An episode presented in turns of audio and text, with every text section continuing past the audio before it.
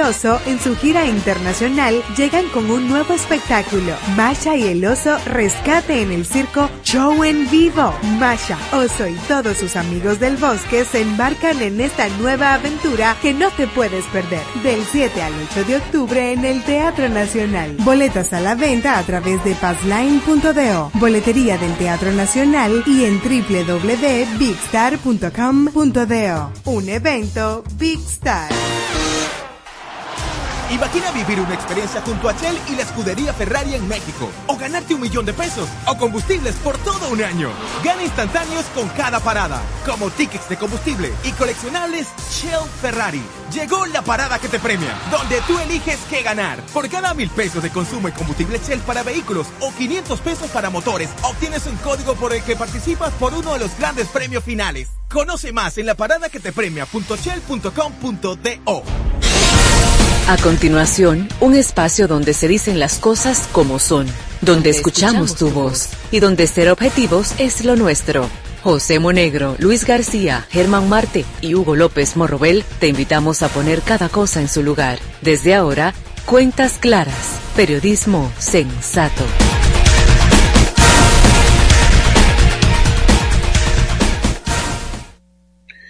Muy buenos días, señoras y señores. Hoy es viernes. Don Hugo López Morrobel, hoy es viernes 22 de septiembre. Muy buenos días, don Hugo López Morrobel, José Monegro, Luis García, Germán Marte, Juan Ramón Gómez.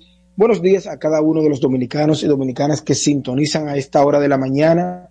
Cuentas claras por la nota 95.7 FM. Muy buenos días también a cada uno de los dominicanos y dominicanas que cada día sintonizan este espacio para estar bien informados. Cuentas claras, un espacio compuesto por periodistas profesionales. Bueno, hoy está previsto que el presidente de Haití se dirija a la a quienes participan en la 78 reunión de la Organización de Estados Americanos, donde el tema principal, sin que ese fuera oficialmente el tema, ha sido la situación de la construcción del canal que desviaría el curso del río Masacre o Dajabón en esa provincia y que divide una parte del territorio dominicano y de Haití. Ya el presidente de la República Dominicana, Luis Abinader, habló sobre este canal, explicó las razones por las cuales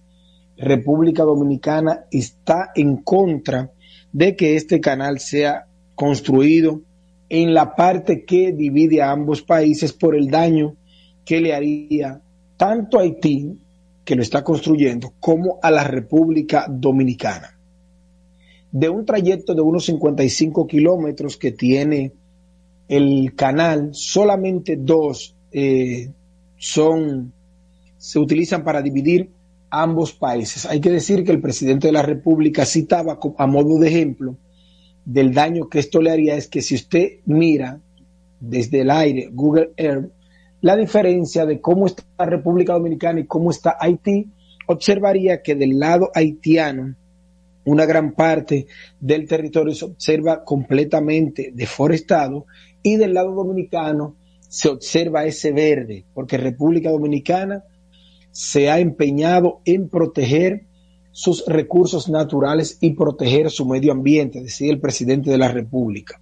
Decía también que ya es momento de que se apruebe una resolución en la cual los países decidan ayudar, socorrer a Haití. El presidente de Estados Unidos previamente también se había expresado en esos términos y se espera que en los próximos días eh, se discuta ya qué es lo que se va a hacer con Haití. El presidente de ese país, como dije, habla hoy a las 3 de la tarde. Actualmente se puede decir que la conversación entre Haití y República Dominicana han caído en un limbo. Sin embargo, usted observa que cada día se suman más personas a la construcción del canal que se está llevando a cabo.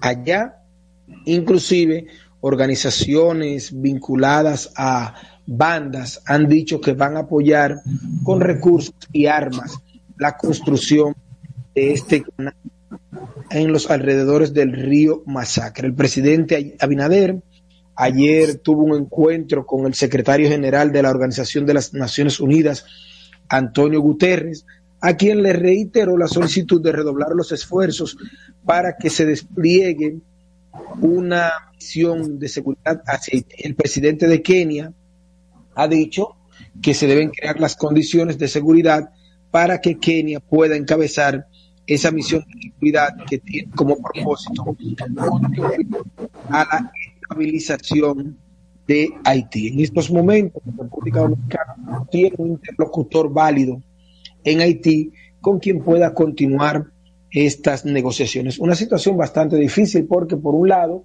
está el primer ministro Ariel Henry, que hablará hoy ante el Consejo de las Naciones Unidas, pero que no es la principal autoridad, independientemente de que ejerza la autoridad, y lo decimos porque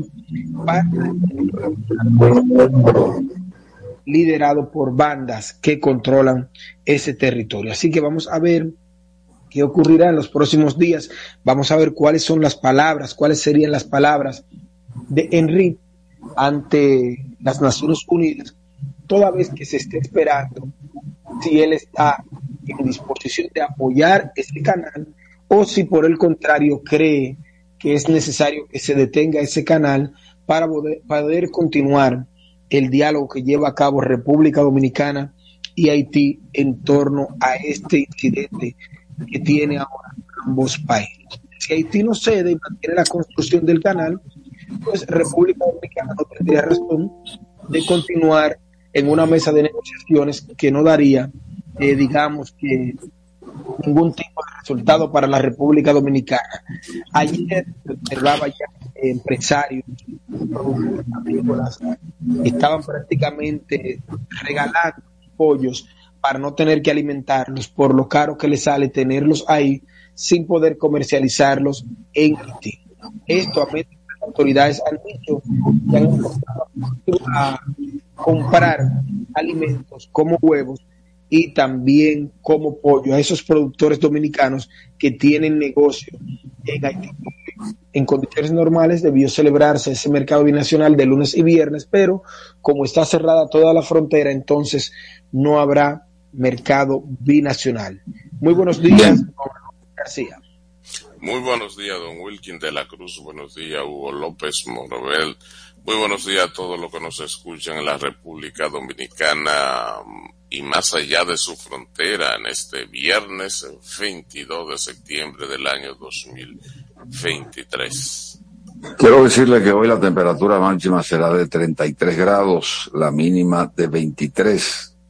Se está dándole seguimiento la, el Servicio Nacional de Huracanes de los Estados Unidos a una serie de fenómenos que están en el Atlántico, otros saliendo de África pero la mayoría de los estándares eh, de medición, tanto europeo, canadiense como americano, están eh, diciendo que este, al igual que los demás eh, fenómenos naturales, no van, no tienen probabilidades o posibilidades de tocar a las islas mayores del área del Caribe. Hoy el precio del barril del petróleo se cotiza a 89,63 el dólar se está vendiendo, si usted lo va a comprar, a 57,3 centavos promedio. Si usted lo va a vender, se lo reciben a 56 pesos. Mientras que el euro en el día de ayer dio un bajón de 60,24 si usted lo va a vender, pero si usted lo va a comprar, está a 63,80. La República Dominicana ayer tuvo otra decisión en contra de la Organización Mundial del Comercio y apeló esa decisión sobre medidas antidoping.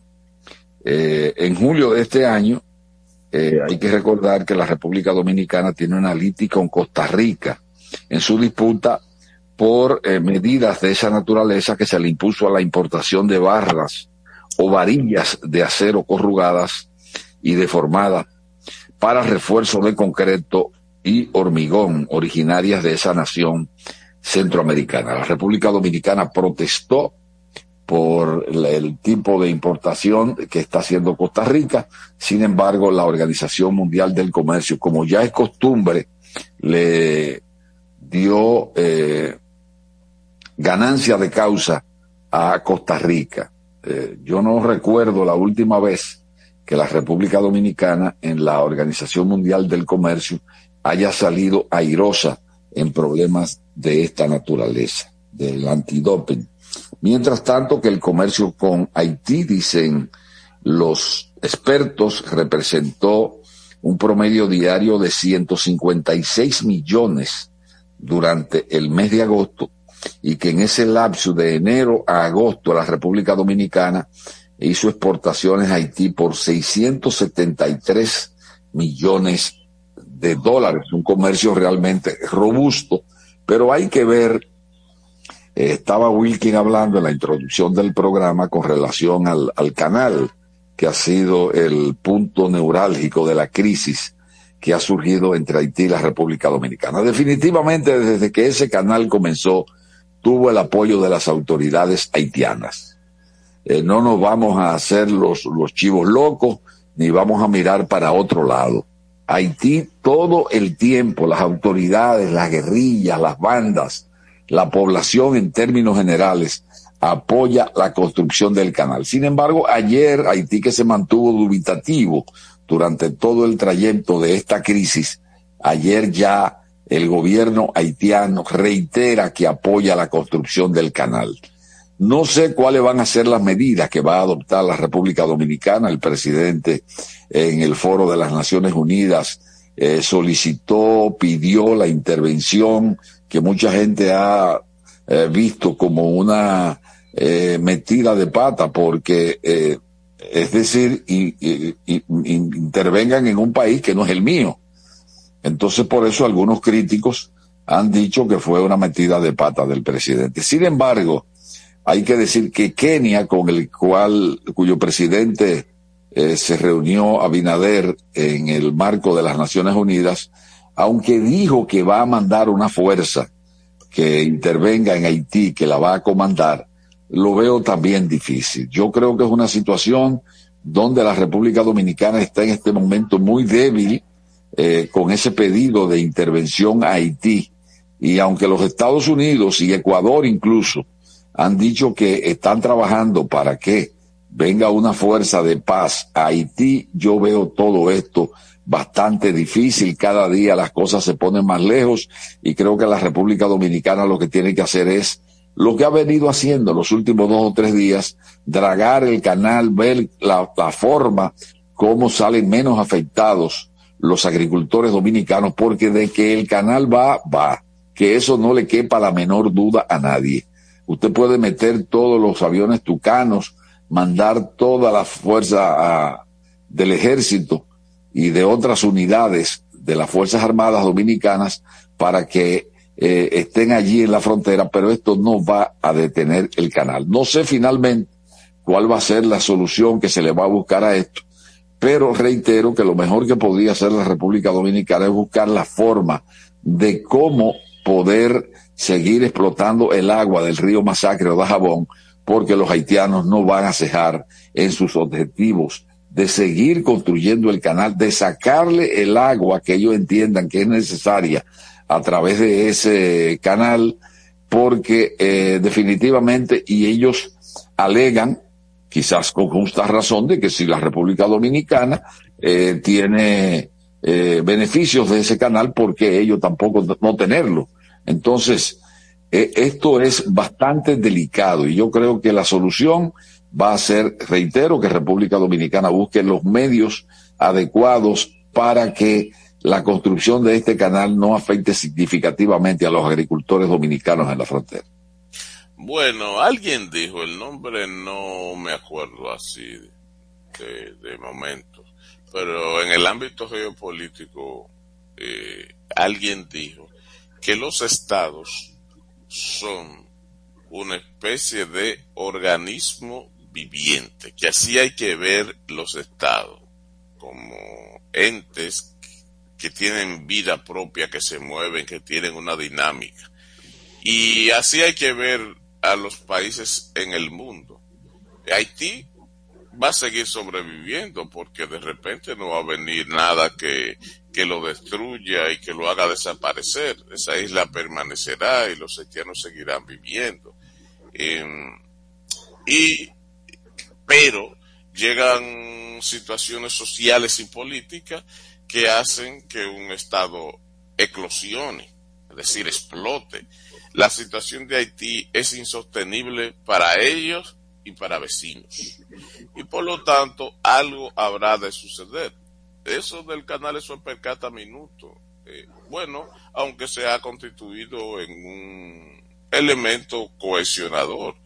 Eh, por eso usted va a ver que todos los haitianos, donde quiera que estén, eh, van a defender la construcción de ese canal independientemente de si va a ser útil o no va a ser útil, si va a beneficiar a los pobres o no va a beneficiar a los pobres. Hay que mirarlo así como un elemento eh, cohesionante, es decir, que, en medio de la desgracia eh, se convierte un elemento que une y por eso eh, rara vez usted va a encontrar un haitiano, pues no decirle que nunca, que se oponga a, a este canal ahora. Eh, me decía alguien, un ingeniero de la zona, me decía, pero Luis, este, la República Dominicana, sin proponérselo, le está haciendo un enorme favor a Haití, eh, evitando que construya eso. Si se construye, como todos los caminos indican que se va a construir, cuando estoy siguiendo las palabras que me dijo el amigo profesional de la ingeniería, cuando eso suceda y eh, Masacre traiga unas de esas crecidas, esas avenidas eh, que tú conoces, eh, va a llevarse agua, va a llevarse de por sí a poblaciones enteras haitianas ahí, incluyendo al poblado de Juanamendi.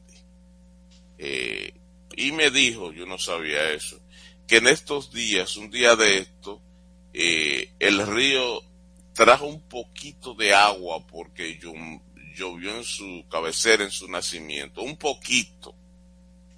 Y como ese eh, canal prácticamente está construido, o sea, lo que falta solamente eh, conectarlo, o sea, está abierta la zanja y con bloques en algunas partes.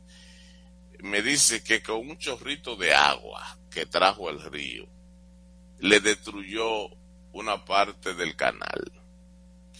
Que se imagine uno cuando el masacre, que hay que verlo. Yo me acuerdo que eh, en aquellas épocas en que se llovía mucho, uno escuchaba, ah, decía, oh, mira, el río está eh, crecido. esto? Porque uno e, e, era botado que se decía. estaba botado porque las aguas prácticamente bramaban. ¿Entiende? Usted se imagina entonces que ese canal, si, si lo abren, cuando ese río diga voy por ahí, las inundaciones que va a producir.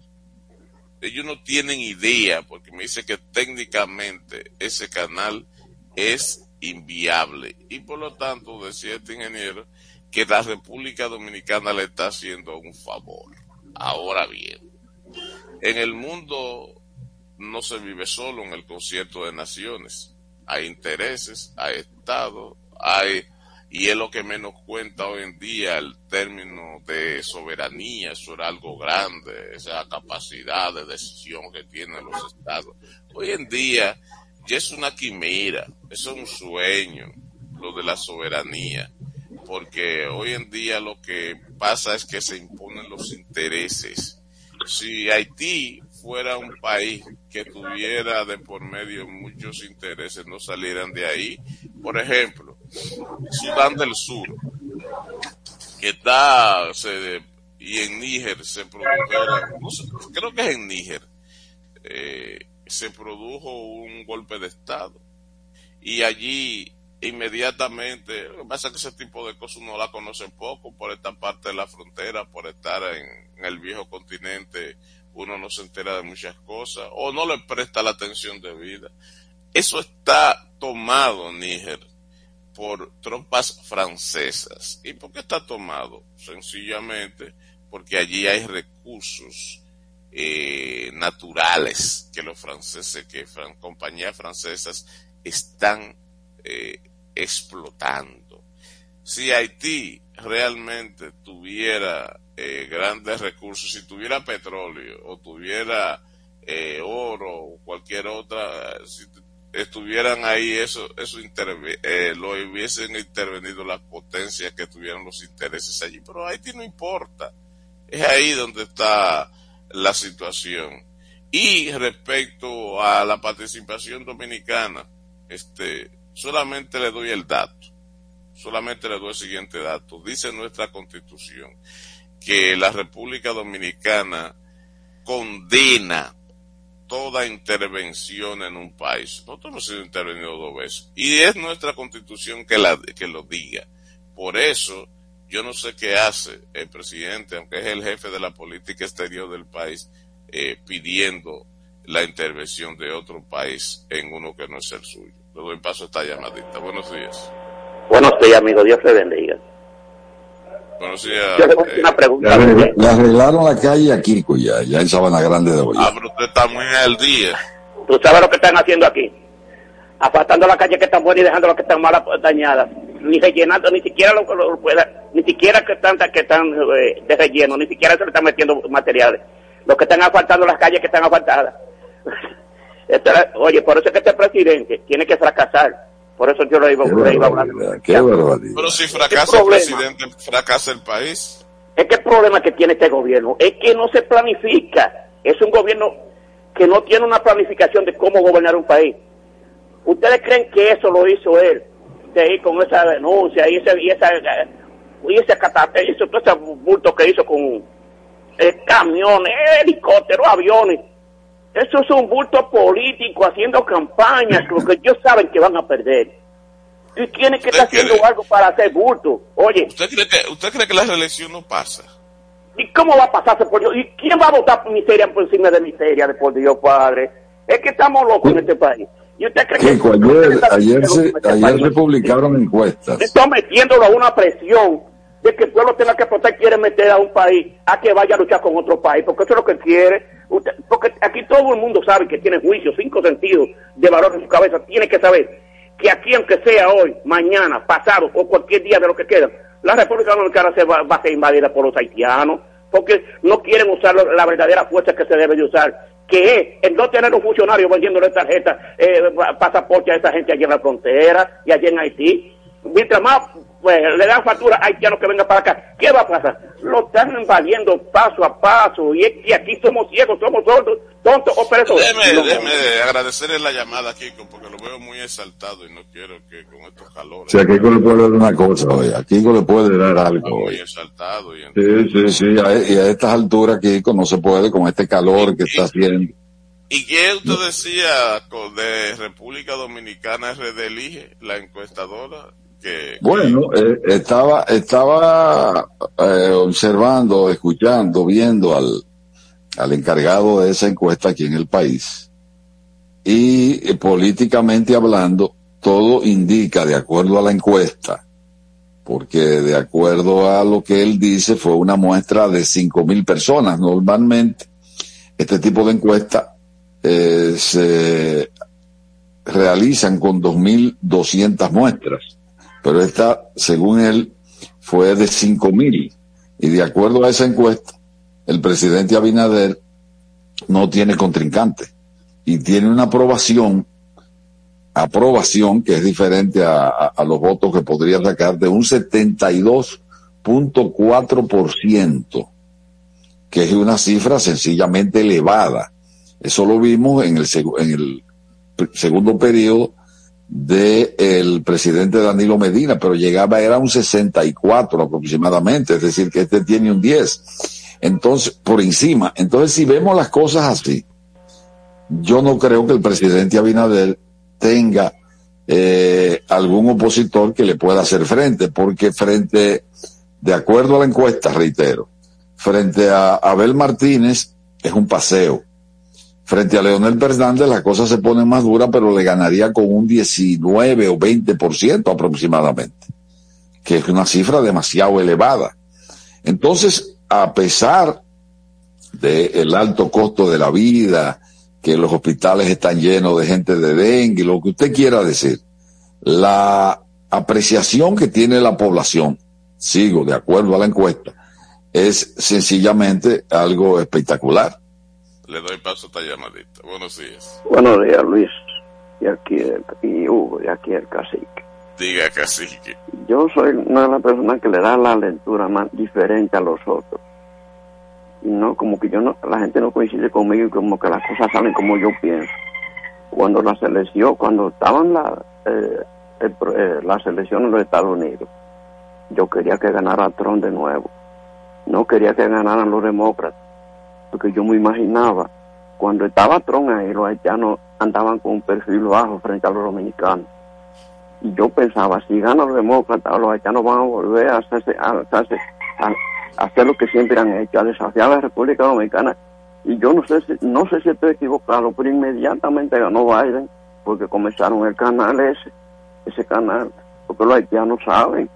Y, y según me dicen, eso no es la invención que hay en la mayoría haitiana ahí están los demócratas en Villa Clinton metidos también, porque los Clinton que tienen grandes intereses allá, según dicen, para los intereses gringos, los intereses de, los Clinton, que es la, explotación del oro, el oro necesita mucha agua y los haitianos no tienen agua ni casi ni subterránea. Entonces parece que ya están aprovechando la, de la acción indómita de los haitianos, como en Haití nada, nada, y todo pasa. Vamos a utilizar ellos como carnada, pero vamos a hacer esta obra para nosotros poder echarse adelante nuestro proyecto de explotación de oro, que el oro, según dice, necesita mucha agua para ser procesado. Muchas gracias. Gracias, Cacique, por su intervención. Este, a la gente que vaya descartando el, el hecho este de que el agua se necesita eh, para hipotéticamente lavar, procesar eh, oro. Es cierto que en una parte de Haití hay una mina de oro bastante potente, incluso hay parte que está en territorio de la República Dominicana de esa mina y está en la parte alta de la provincia de Dajabón. Pero esa agua no hay forma de devolverla.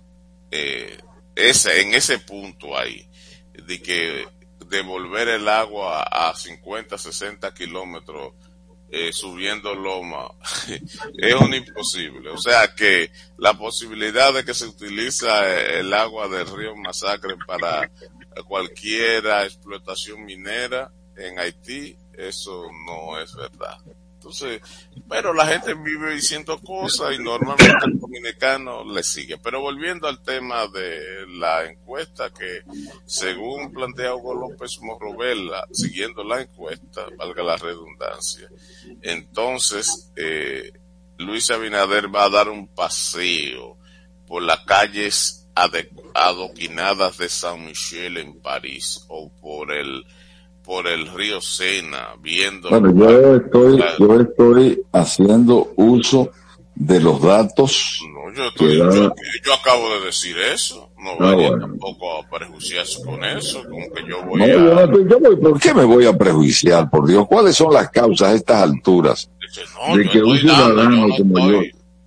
Yo le estoy diciendo lo que dice la encuesta, los números que dice la encuesta, porque aquí ha sido tradición histórica que las veo, encuestas... Veo, que está degustando, es la, impresión que me da, degustando, saboreando. Bueno, yo, podría saborearlo, degustarlo, porque yo tengo todo el derecho de hacerlo de una parte o de otra como ciudadano que paga sus impuestos.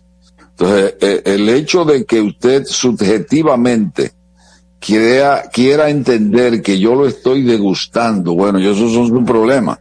Porque yo no. Problema, yo, no me problematizo por nada. Bueno, parece que sí, porque fíjese cómo usted, de una forma tan eh, urgente, dice, está degustando la encuesta. daba la impresión, Pero eso es un subjetivismo de su parte. Yo creo que yo creo que usted tiene que ser un poquito más objetivo en ese aspecto, porque usted no puede entender que a mí me está gustando algo porque usted lo entiende, cuando soy yo el que lo saborea o no lo saborea y sé cuál es el paladar, porque usted puede entender que hay cosas que son, pero no son. Sea realista, sea realista. Ahora, usted lo que tiene que hacer es eh, si no está de acuerdo con esa encuesta, decir lo que usted entienda para que usted guste. No, pero lo que yo he dicho aquí. Eh, yo no voy a estar, no iba a decir perdiendo mi tiempo, lo digo que, que no tiene sentido eh, uno estar eh, entrando así la validez o no validez de encuesta cuando en menos de ocho meses ya aquí iba a haber elecciones. La primera, las eh, municipales. Y ahí entonces el pueblo de la República. No, pero hay que irlas, ah, es cierto eso, pero hay que irlas analizando, porque se van a presentar muchas encuestas, cada cual, cada una de ellas va a dar la mirada de quién la pague. Y esta la paga, mire, se la paga el Estado.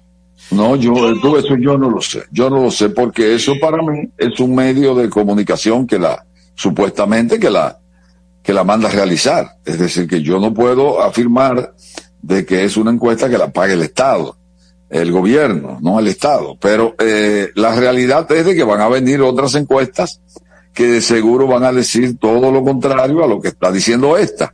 Pero mientras tanto, esta es la que tenemos en mano, la que tenemos como última publicación, entonces hay que hacer referencia a ella.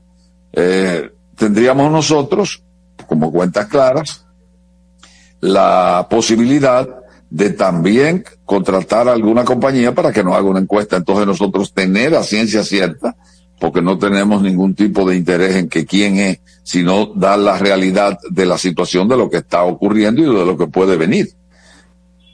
Vamos a hacer la pausa y retornamos con más en Cuentas Claras. Escuchas Cuentas Claras en 95.7 La Nota. Conoce de todo. Sí, ya sabemos lo que piensas. Todos ofrecemos planes con mucha data, apps libres y roaming incluido. Pero nosotros también tenemos el internet que nunca se acaba. Pide puntos, 2x1 en cines y entradas a eventos. Trae tu número móvil Altis y recibe 50% de descuento por 6 meses en este plan. Así de simple. Altis, la red global de los dominicanos. Que pase la reparación del carro. Que pase la bicicleta que pasen las vacaciones. Y ahora, a juntar todos esos gusticos en una sola cuota fija mensual. En APAP, pon todas tus deudas en una sola cuota con borrón y cuenta nueva. Tasa fija hasta 5 años y precalifícate 100% digital a través de nuestros canales. Asociación Popular de Ahorros y Préstamos. Somos parte de tus planes. Somos dominicanos cuando compartimos lo que tenemos con los demás. Cuando nos reímos de los obstáculos o lloramos de la risa. Somos dominicanos cuando le ponemos ritmo al silencio. Cuando somos el alma de la fiesta y cuando decimos con orgullo de dónde somos. Por eso, lo dominicano se pega. Porque cada día más estamos orgullosos de estar mejor. Gobierno de la República Dominicana.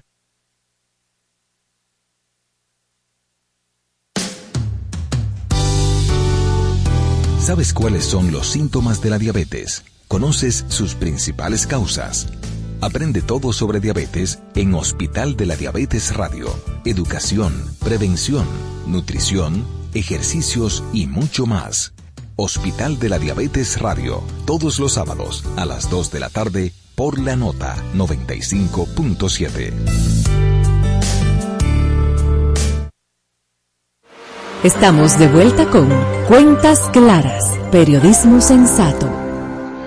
Gracias por el favor de su sintonía, 7:34 minutos. Atención oyentes, si usted o un pariente suyo tiene negocio y quiere progresar o ampliarlo, le recordamos que llegó la temporada Open BHD.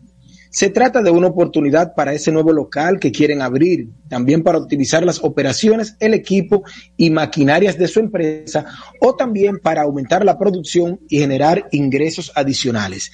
Entren ahora a openbhd.com.do para conocer más informaciones. Aprovechen que esto es hasta el 31 de octubre, temporada Open del Banco BHD. Gracias por seguir con nosotros aquí en Cuentas Claras. Eh, ayer pasé por la 27 de febrero, eh, esquina Luperón, y veo a gente de la Fuerza del Pueblo muy entusiasta organizando la actividad que tiene para mañana, parece que mañana sábado, eh, de un gran, una gran concentración ahí en la Plaza de la Bandera, con la finalidad de celebrar según plantean, eh, la captación del militante dentro de su padrón número dos millones. Este, y ha organizado entonces una actividad ahí frente a la plaza de la, de la bandera. Y, e incluso he visto en redes sociales videitos y cosas así eh, de la fuerza del pueblo. es un lugar pequeño, ahí eso. Eh, lo primero decirle a la gente que que por ahí no cruce. No, pero eso no es pequeño, Luis García, eso es ya bastante amplio. No hay una zona en la capital más amplia que esa. Eh, búsqueme un sitio donde usted pueda decir que va a concentrar más gente que hay. Esa es la... ¿Cuál? En cualquiera de los, de los estadios. No, no, no, no, no, no, no. No, eso recuerde que esa rotonda eh, bastante amplia y me imagino que se meterá gente por la Luperón, por los dos lados, la 27 de febrero. Eh, yo lo que a veces dudo, a veces dudo, que la fuerza del pueblo realmente tenga dos millones de, de seguidores. Nadie que en este país tiene, por lo menos eh, realmente certificado, que gente que el que está ahí responda a eso, alguien con dos millones de, la eh, de, de gana, votantes gana. gana, gana, de robo. Vamos a darle paso a esta llamada. Buenos días. Buenos días. El que estaba hace día por llamarte cuando tú hablas del tema del, del dengue. En mi calle, eh, solamente mi calle tiene 30 solares, vamos a decir, porque no todos son casas. Nosotros vivimos al lado de una cañada y llamamos a salud pública y tardaron en ir porque la razón de, de ellos no ir cuando se les llamó, solamente fumigan para el dengue entre las 4 de la tarde y las 7 de la noche. La otra hora sería muy tempranito en la mañana. Y por eso es que ellos no dan abasto, porque no, no tienen demasiadas personas para que vayan a cada sitio. Entonces, eso que dicen de que cuiden los envases que tienen. No, no. El mosquito del dengue lo que dura son apenas una semana para eclosionar. Y nosotros tenemos mucha cañada que se llena ¿En qué sector usted reside? ¿Arroyondo? Cerca de Arroyondo, sí. Detrás del botánico. Ay, ay, ay, ay. En, en la casa nuestra, eh, los tres niños tuvieron dengue. Y en la calle de 30 solares, que hay, esas 30 casas, eh, más de la mitad tuvimos dengue. O sea, los adultos no. Y de ellos, solo dos adultos estuvieron en cuidado intensivo. O sea Estamos hablando de, algo, de algo grave. Entonces, eso que dicen, ah, que el dengue nada eh, ataca más a los niños. Curiosamente, nuestra calle tiene muchos niños, pero fueron dos adultos los que estuvieron en cuidados intensivos. ¿Entiendes? Ellos prometieron volver en 15 días no han vuelto.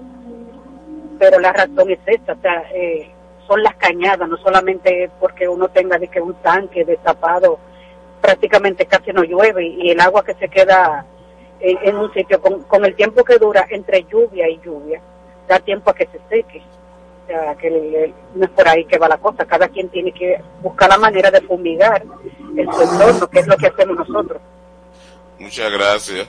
Bueno, lo que está planteando la señora es interesante.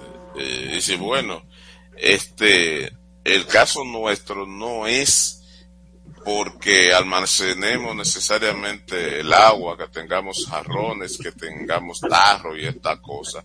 Es que cruza una cañada. Esa cañada, estoy convencido de que es una cañada con agua relativamente eh, limpia. No es una guajimía, para que estemos claros. Porque ahí para que el dengue pueda, para que el mosquito que produce el dengue, que es el Aedes aegypti, pueda reproducirse, tiene que hacerlo en agua limpia. Esa es agua de cañada sucia. No hay posibilidades de que se reproduzca. Y como, tal como ya decía, justamente el periodo de, de incubación eh, para el nacimiento del mosquito es de siete días. A veces se acelera en estos tiempos de calor. Y no le quiero quitar, la, no, la emoción de la fumigación, pero la fumigación no sirve para nada. Eso no hace absolutamente nada. Lo que puede provocar es eh, que algunos de los agentes químicos, que, esos productos que se lanzan, pues, quizás no a ese nivel de intoxicar, pero sí eh, ir acumulando daños a las personas. Y es un engaño la de la fumigación. Ella planteaba que era en horario. ¿Tú sabes por qué? Eh, muy temprano y o ya después de la tarde, al caer la noche, o lo siguiente.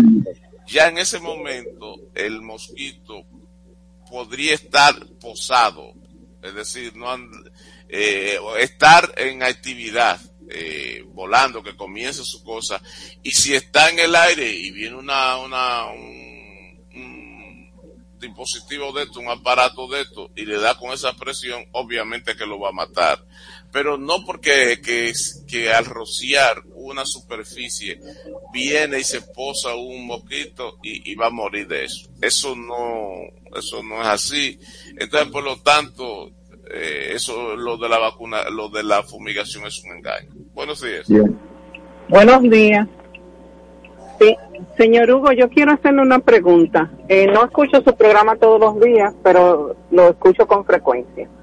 Es, o sea, se supone que su programa es de opinión y todo eso, pero a veces yo pienso si es un, no un rol, sino un papel que hace su compañero como de desmeritar todas las opiniones que usted dé, como si fuera eh, otro tipo de programa. Eh, usted está dando la información de RD Elige. Se supone que como periodista, él, lo mismo que usted tiene que investigar, ver de dónde sale la encuesta y todo, pero todo lo que usted dice, sobre todo si es algo que le favorece al gobierno, y no soy de ningún partido, eh, él de una vez lo, lo descalifica o sea, yo a veces quito el programa, digo, no, pero esto es como si fuera otro tipo de programa, donde el, el, el rol que él juega, o sea, es como un papel que él estuviera haciendo, es de ir contrario. Cada cual tiene su opinión, cierto, pero no, como que raya ya eh, en el extremo, vamos a decir. Gracias, buen día. Bien, muchísimas gracias. La verdad es que no es solo usted la que tiene ese tipo de opinión es mucha gente que me ha abordado en la calle y me dice, mira, yo tal cosa, tal cosa y entiendo esto, eh, coincidiendo con lo que usted está afirmando ahora. Eh, eso eh, podría ser una, una táctica de, de, cada cual, cada, cada comunicador tiene su forma, pero yo creo y coincido en muchos aspectos en lo que usted está diciendo.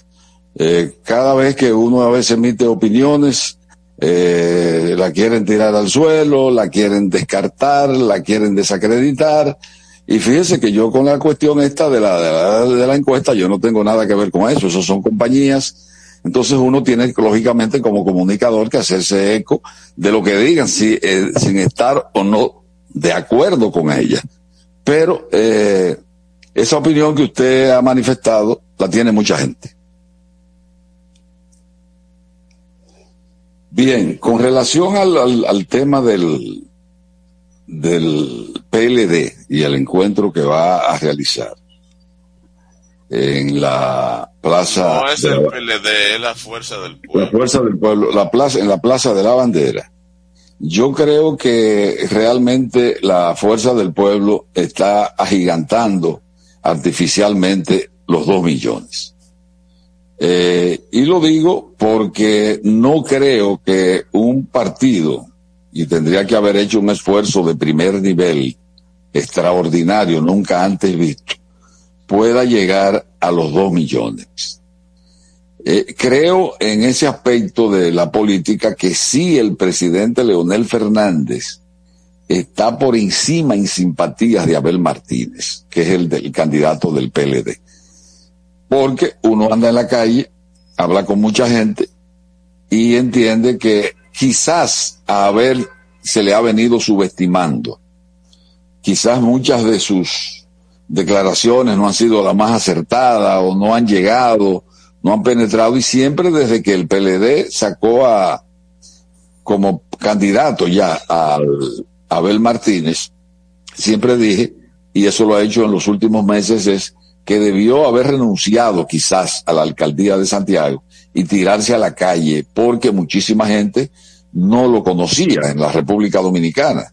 Entonces, eso lo ha hecho, pero no sé si es tarde o sus eh, planteamientos no han llegado como se pensaba a la, a la psiqui de la población dominicana. a ver, yo le he dicho a usted siempre que usted plantea eso, porque de la misma manera pudo haberle pedido al que está en la Delgado con Máximo Gómez lo mismo. Entonces déjelo que saque su 1%, porque total... La Delgado con Máximo Gómez, para mí no tiene con, eh, con Delgado con, con, con México. Entonces, este, deje a ver que saque ahí total los partidos eh, que son del sistema. Es que yo no lo estoy dejando como partido político y como organización política a la que yo puedo pertenecer o no pertenecer, simpatizarme o no. Hay que hacer eh, los análisis, los comentarios, las especulaciones, lo que usted quiera. Pero yo creo que Abel es candidato de la segunda fuerza política de este país, quizás eh, no ha habido una medición, pero de acuerdo a lo que se oficial, pero de acuerdo a lo que hay hasta el momento encuestas, el, el PLD es la segunda fuerza política del país en este momento. Entonces, yo creo... Si, si Abel va por el PLD, ¿y por qué usted se ha pasado este periodo de que él es candidato o precandidato? Porque todavía no tiene la condición de candidato. Usted le ha pedido que, que renuncie. Yo creo... Bueno, eh, tanto así que la el conocimiento de él en muchísimos sitios del país, usted, por ejemplo, encuestas que yo veo que hacen a través de las redes sociales, y dice, bueno, yo no conozco a Abel porque no ha ido nunca por esas eh, circunscripciones. eso no puede decir usted de Leonel Fernández o del actual presidente de la República. Pero como candidato de una organización política siempre le pedí o entendí que Abel Martínez debió haber dejado la, la sindicatura de Santiago y haberse dedicado las 24 horas a promover su candidatura a nivel nacional. Y creo que el tiempo me ha dado la razón, definitivamente. Es que en la viña de señora de todo. Hay un candidato, como usted dice, como usted piensa, Abel Martínez, que no ha pegado, que no tiene pegada, que no ha hecho nada, que no tiene un buen discurso. Eh, y hay otro como el presidente Luis Abinader, que es una persona que domina todos los aspectos de la economía, es un hombre prudente en sus expresiones, es un hombre eh, que, que no usa el populismo, que no goza, es un hombre que no ha caído nunca en pseudología eh, fantástica que decir, construir una narrativa que a sabiendas que no es mentira ha llegado un momento en que se la cree, que no es gente de esas cosas, que es un hombre que entiende todo, que es un hombre que, que aunque nadie haya visto un título de Harvard, fue un hombre egresado a la universidad prestigiosa de los Estados Unidos, que ha conducido adecuadamente los destinos de la nación, que no, que el interés nacional ha prevalecido por encima de, de lo particular es que aquí los ricos... Ese es su criterio, ¿verdad? No, no, no, le estoy diciendo más o menos como usted... No, porque yo, yo, yo, yo, le estoy diciendo. Toda la para que usted vea que en la, en la viña del Señor no hay de todo. Tenemos un presidente, afortunadamente tenemos un presidente de la República que no viola de la Constitución. Ha metido la pata muchísimas veces. Ha metido la pata muchísimas veces. Déjeme alabarlo, déjeme alabarlo. Bueno, pero es que eso, eso se le nota, Luis García. Nosotros tenemos una audiencia. ahora, ahora va usted a. no, no, no, nosotros. Bueno, nosotros tenemos una audiencia muy inteligente. Sí. Muy inteligente. Yo creo que es relajar y ah, jugar con la gente. Yo estoy relajando, Hugo. Sí, sí, eso, eso, eso es cinismo. Sí, hombre, pero ¿cómo usted me va a decir si usted le ha dado una serie de adornos al presidente que él ha fallado en muchísimas cosas? Bueno, y usted, y usted como no y usted como no simpatizante de su política en términos generales, viene ahora a poner lo que todo está bien. No es verdad que todo está bien, no es verdad. Yo le he llevado su propio terreno. Así. No, no es que yo no soy terreno de estar eh, a, la, barriando. ¿Qué, es lo que usted ha dicho? No, no estoy hablando de eso. Estoy diciendo que cada quien tiene su propio criterio de las cosas. Sí, sí, pero yo, yo, mismo entiendo. Mire, eh, lo mío que yo tengo la concesión. No, pero no lo haga así, porque no es ah, verdad. de la mayoría de esas cosas que usted ha dicho, de muchas cosas, yo no diría que de la mayoría, pero de muchas cosas que usted ha dicho, no es cierto. Ah, y usted la ha ah, el presidente ha metido la pata muchísimas veces. Vamos a darle paso entonces a esta llamada, porque yo no entiendo. De verdad no estoy entendiendo nada. Buenos días. Buenos días.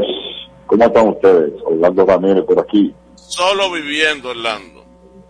Yo soy un fiel oyente de su programa, un admirador de ustedes. Ustedes son periodistas profesionales.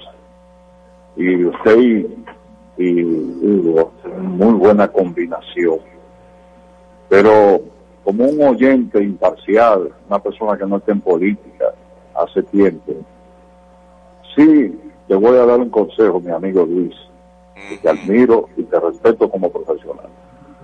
Tiene que despojarte un poco de la condición partidaria del PLD para que no pierdas la objetividad. No solamente es, es oyente, eh, muchas personas estamos observando eso. Entonces, cuando uno es de un partido político eh, y profesa la doctrina de ese partido, lógicamente, si está eh, ejerciendo una labor de comunicación, puede ser influenciado por eso. No es que tú lo haces un ciento por ciento, pero se nota se nota cada vez que se hablan del gobierno, esas cosas, que lógicamente tú, eres un opositor. Ahora tú estás en el programa como periodista, no como partidario del PLD. Tienes que cuidar esa parte. Mira, eh, en cuanto a la encuesta, puede ser que haya cierta exageración, pero la verdad es de que el ejercicio del presidente ha sido un ejercicio bastante adecuado. Por eso es el nivel de, aceptación que tiene. No sé si un 70, puede ser menos, pero él tiene una gran aceptación porque su ejercicio dentro de todas las situaciones que, ha asumido en el gobierno ha sido bastante aceptable, adecuado. Entonces hay una situación lógica para terminar. El PLD, Abel Martínez es un muchacho eh, trabajador, un político que ha ido creciendo, pero hay una situación real que no la podemos obviar es que el gobierno pasado, las cosas que se le indilgan al funcionario, ese sometimiento, algunos cierto o no, pero esas cosas han minado la imagen del PLD y lógicamente están arrastrando a su candidato. En el caso de Leonel Fernández, Leonel Fernández, la alta tasa de rechazo eh, denota que hay un desgaste de esa figura. Una persona que fue presidente tres veces, ya no tiene discurso para decirle al país en cuanto a la solución de los problemas. Entonces, ¿de quién tú te vas a pegar? Del presidente que más o menos ha hecho un ejercicio adecuado, la gente lo ve así y le quiere dar una segunda oportunidad. Eso es mi punto de vista, ¿eh? No, no necesariamente. Muchas gracias, Orlando. Eh, le voy a decir algo. Esto, yo, primero, no me voy a dejar provocar. Este es un gobierno que lo ha comprado todo en opinión pública, en sentido general. Bueno, ¿y dónde está ese dato? 8 mil millones de pesos en propaganda, dándoselo al que entienda. Y por lo tanto, ahora voy a recoger, voy a recurrir a la escuela. Yo no dudo que en esa compra, en ese amoldamiento, a las voces, de hecho lo hacen, lo hacen, a las voces que son críticas pretendan denotarlo y manden gente a opinar y estas cosas y lo otro. Eso yo no lo dudo. En mi caso, yo, eso para mí, eso es antídoto. Yo defiendo lo que creo, en las cosas en que yo creo. Por lo tanto, eso a mí nunca me va a cosas que manden 100, que manden 200, que le digan hazle tal cosa, llama a cuenta clara, habla esto de Luis, que soy yo, yo soy un librito abierto, no, no estoy en el mercado, ni, ni me interesa estar en el mercado, porque yo soy como San Francisco de Asís, que para vivir necesita poco, y de ese poco también necesita poco. Y voy a decir que iba a ir a la escuela de, de la comunicación, a los que han leído, lo que, a los que no hablan por hablar, a los que no son doxarios. La razón de existencia la razón de existencia del periodismo es la crítica sobre todo al que gobierna para que sirva de equilibrio de poder. Y cuando el periodismo deje eso, no existe. Por eso en República Dominicana nosotros tenemos un déficit tan grande de democracia, porque aquí lo están comprando todo, están cegando las opiniones de la gente y lo peor es que hay gente que se coloca, mucha gente se coloca en el mercado. Yo no soy una gente de colocarme en el mercado. No me interesa, ni nunca lo voy a estar.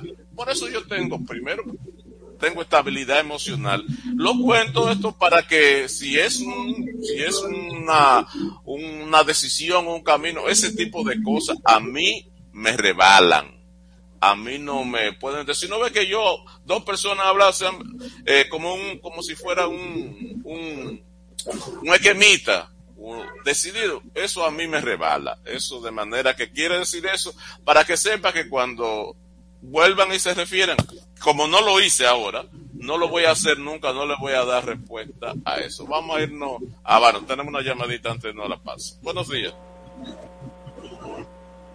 Buenos días. Sí, buen día.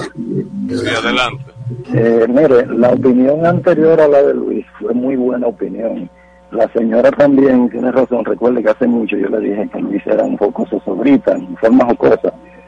Pero de verdad que la parcialidad de Luis es muy marcada. Usted puede tener opinión en contra porque no todo el mundo va a estar de acuerdo, pero cuidando la la exageración. Y esa opinión que Luis acaba de dar me parece como que estuviéramos en el otro gobierno. Entonces hay que tener cuidado con eso. Eh, las personas difieren de muchas cosas, pero en el, orden del respeto y, la normalidad. No una exageración que se ve marcado. Mire, yo, yo, yo he entendido como que Luis es que le paga la factura telefónica a Kiko porque Kiko nada más habla en mal de todo, de todo. Nunca he visto que ese señor habla. Usted habla en favor del oficialismo y no pasa nada, eso es la diversidad. y no pasa nada. Es la, es la diversidad, pero no puede ser tan marcada, señor. bueno, pero eso es la diversidad. Si alguien se está inventando algo, es otra cosa. Eso es. La verdad que si es, si es eso, que no conmigo, gracias por su llamada, que conmigo no pierdan su tiempo. Conmigo no pierdan su tiempo. Vamos a hacer la pausa cuando retornemos. Vamos a hablar de deportes porque las Reinas del Caribe tuvieron ayer una increíble eso, increíble. Le ganaron al segundo del mundo en voleibol femenino, que es Serbia, segunda en el mundo este, eh, 3 a 1, o sea, una victoria eh, convincente. Todavía no hay nada seguro de que haya clasificación directa ahora eh, eh, para el Mundial, porque China y Serbia están ahí y solamente en ese grupo clasifican dos personas. También está Países Bajos. Vamos a hacer la pausa, retornamos con los deportes. Escuchas Cuentas Claras en 95.7 La Nota. Conoce de todo. Somos dominicanos cuando compartimos lo que tenemos con los demás. Cuando nos reímos de los obstáculos o lloramos de la risa. Somos dominicanos cuando le ponemos ritmo al silencio. Cuando somos el alma de la fiesta y cuando decimos con orgullo de dónde somos.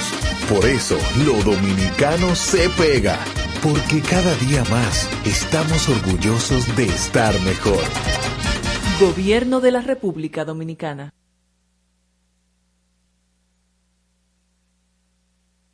Y siguiendo con el City Tour de la Gran Manzana, a la izquierda los mejores pasteles en hoja de los Heights. A nuestra derecha venden un sancochito calientico como la isla Very Good. Y al frente, el banco que llegó a los países para estar más cerca de los suyos. Porque donde haya un dominicano, ahí van a estar con él. Único banco dominicano en Nueva York. Banreservas, el banco de todos los dominicanos.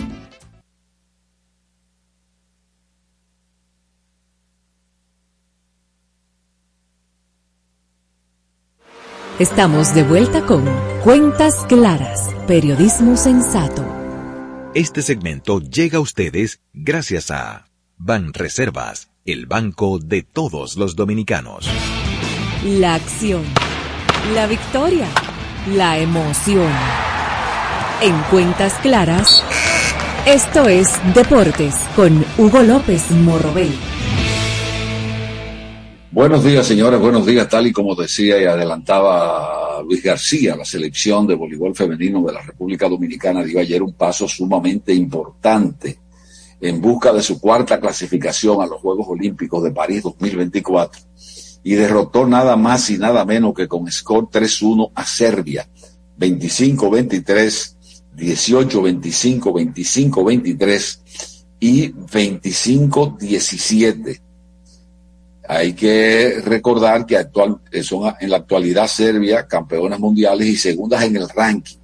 Esto fue un choque correspondiente al grupo A del preolímpico de voleibol que se juega en Ningbo, en China. Con esta victoria sirve para las reinas del Caribe empatar con el conjunto de Serbia en la primera posición en su grupo con marca de 4-1. Ambos países tienen 12 puntos acumulados. Es el cuarto triunfo al hilo que consiguen las campeonas panamericanas, centroamericanas y de Norseca en lo que va de este preolímpico. Hay que recordar que la única derrota que tiene la República Dominicana fue frente a República Checa, precisamente en el mismo primer partido. Hay que destacar la labor de Gaila González, 18 puntos, seguida de Brayelin Martínez con 16, Yokaira Peña con 13, mientras que Cándida Arias y Yaneiri Martínez finalizaron con siete puntos cada uno. Una eh, tremenda victoria del conjunto de la República Dominicana en este preolímpico. Ayer, en las grandes ligas, eh, Clase salvó su partido número 42. Eh, los guardianes derrotaron 5 por 2 a los Orioles de Baltimore. José Ramírez se fue de 4-2 con una remolcada. Ramón Laureano con 3-1 con una anotada y una remolcada. Los cerveceros de Milwaukee derrotaron 6-0 a los Cardenales del San Luis por los cerveceros. Willy Adames se fue de 3-1 con una anotada, mientras que por los Cardenales José Fermín conectó de 3-2. Los Yankees finalmente ganaron en el día de ayer. 5 por 3 a los azulejos de Toronto. Por los azulejos, Vladimir Guerrero de 1-0 con una carrera remolcada. Y está teniendo problemas Vladimir en eh, problemas físicos. Y su promedio, pues ha descendido también. Mientras tanto, que en otros encuentros los Bravos de Atlanta vencieron 10 por 3 a los Nacionales de Washington. Por los Bravos, el dominicano Marcelo Zuna se fue de 5-0 con una empujada. Los Phillies derrotaron 5 por 4 a los Metropolitanos de Nueva York. Por los Mets, el dominicano Ronnie Mauricio se fue de 5-0. Por los Phillies, Joan Rojas de 4-1 y Cristian Pache de 3-0. Finalmente, el conjunto de los Piratas derrotó 9 por 6 a 8 por 6 a los cachorros eh, de Chicago. En este encuentro por los Piratas, Andújar se fue de 4-3, incluido su quinto doble con tres carreras. Lioibel Peguero de 3-0, Andy Rodríguez de 4-0 y por los Club Christopher Morel de 5-0. Y el fenómeno del equipo de los Piratas, que tienen varios dominicanos que están eh, listos ahí para entrar como eh, jugadores de mucho calibre en los próximos años. Mientras que el dominicano Manuel Margot batió un sencillo al jardín derecho con anotación para completar la remontada en la parte baja de la novela y los Reyes de Tampa, que ya habían confirmado un lugar en la postemporada, vencieron a los Angelinos de Anaheim con marcador de 5 por 4. Por los Reyes, Manuel Margot de 4-2 con una impulsada. Es decir, que sigue Margot produciendo a favor de los Reyes de Tampa. El próximo domingo será la carrera eh, de Fórmula 1 en Japón, donde Carlos Sainz, el español de la escudería eh, Ferrari, está detrás de otra victoria. Sin embargo, Mark Verstappen, el neerlandés, que está comandando fácilmente la Fórmula 1 de la escudería Red Bull, eh, eh, recuerden que es en la casa de la Honda que se va a llevar y la Red Bull precisamente tiene motores Honda en, en sus diferentes bólidos. Finalmente, el fútbol femenino se mide a Bermudas en el inicio de la Copa National Sport. Esto va a ser en Bermudas. un partido interesantísimo donde las eh, jugadoras de República Dominicana eh, tendrán que demostrar a la futbolista que realmente están en condiciones de competir y llegar a las finales de esta de este evento. Señores, quédense ahí en cuentas claras, son las ocho, seis minutos de la mañana. Regresamos en breve. Este segmento llegó a ustedes gracias a Ban Reservas el banco de todos los dominicanos. Y siguiendo con el City Tour de la Gran Manzana, a la izquierda los mejores pasteles en hoja de los Heights. A nuestra derecha venden un sancochito calientico como la isla Very Good. Y al frente, el banco que llegó a los países para estar más cerca de los suyos. Porque donde haya un dominicano, ahí van a estar con él. Único banco dominicano en Nueva York. Ban Reservas, el banco de todos los dominicanos.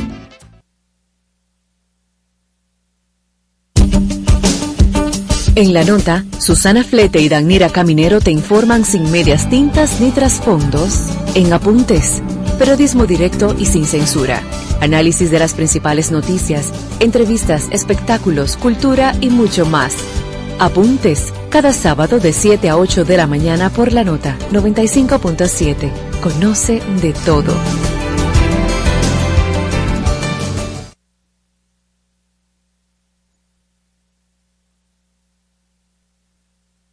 Escuchas Cuentas Claras. En Twitter somos arroba Cuentas Claras RD. Buen día. Cuentas Claras. Periodismo sensato.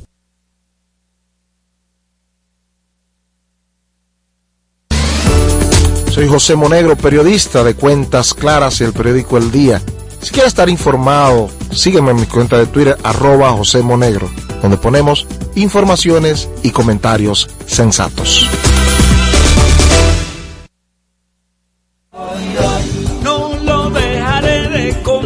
Una república consciente. Porque esta sociedad está atenta de todo lo que está pasando. Una república crítica. Señores, es que el periodismo no está para aplaudir, está para cuestionar. Una república transformadora. Los cambios sociales se generan en el día a día. La república.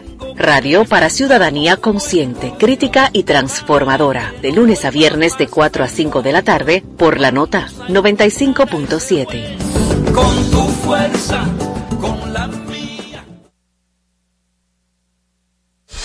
Escuchas Cuentas Claras en 95.7 La Nota.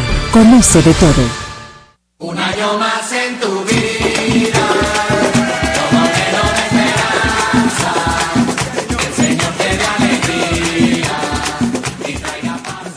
En el día de hoy, el cardiólogo Mauricio Espaillat, los pastores Rafael Rafi Paz y María Palacio de la Paz, los ex diputados Domingo Martínez y Fausto Araujo, también hoy está de cumpleaños la secretaria Elina Suriel, el director del PROPET, actor, conductor de programa, Roberto Ángel Salcedo, Robertico, el economista Ulises Bonilla, También hoy de cumpleaños el locutor Rudy Aquino y el agrimensor Manuel Para todos ellos, Cuentas Claras les desea mil felicidades. Muchísimas gracias, don Hugo. A esos cumpleañeros también vamos a invitarlos para que todos los de ellos que quieran tener negocios o que ya tienen negocios, informarles que llegó la temporada Open del Banco BHD. Se trata de una oportunidad para aquel que quiera instalar un nuevo negocio, también para optimizar las operaciones, los equipos y maquinarias de sus empresas o si quieren aumentar la producción y generar ingresos adicionales para continuar celebrando sus cumpleaños. Entren ahora a openbhd.com.do para conocer más informaciones. Aprovechen que es hasta el 31 de octubre, temporada Open del Banco BHD.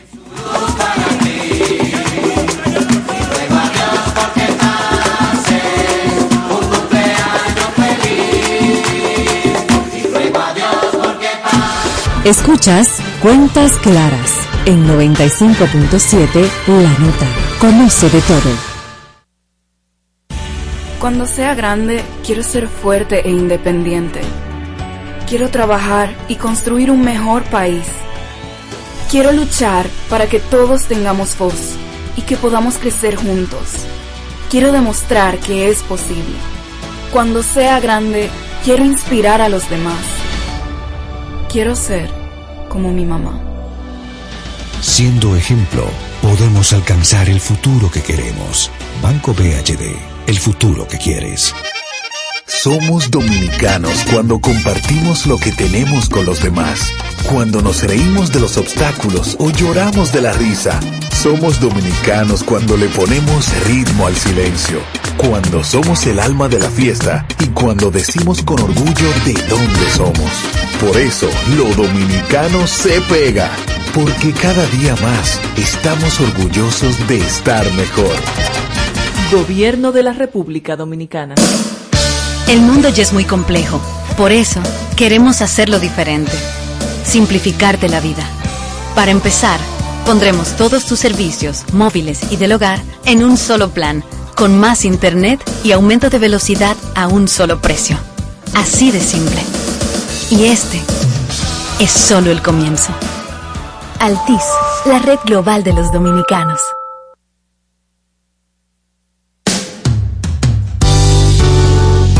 ¿Sabes cuáles son los síntomas de la diabetes? ¿Conoces sus principales causas? Aprende todo sobre diabetes en Hospital de la Diabetes Radio. Educación, prevención, nutrición, ejercicios y mucho más. Hospital de la Diabetes Radio, todos los sábados a las 2 de la tarde por la nota 95.7.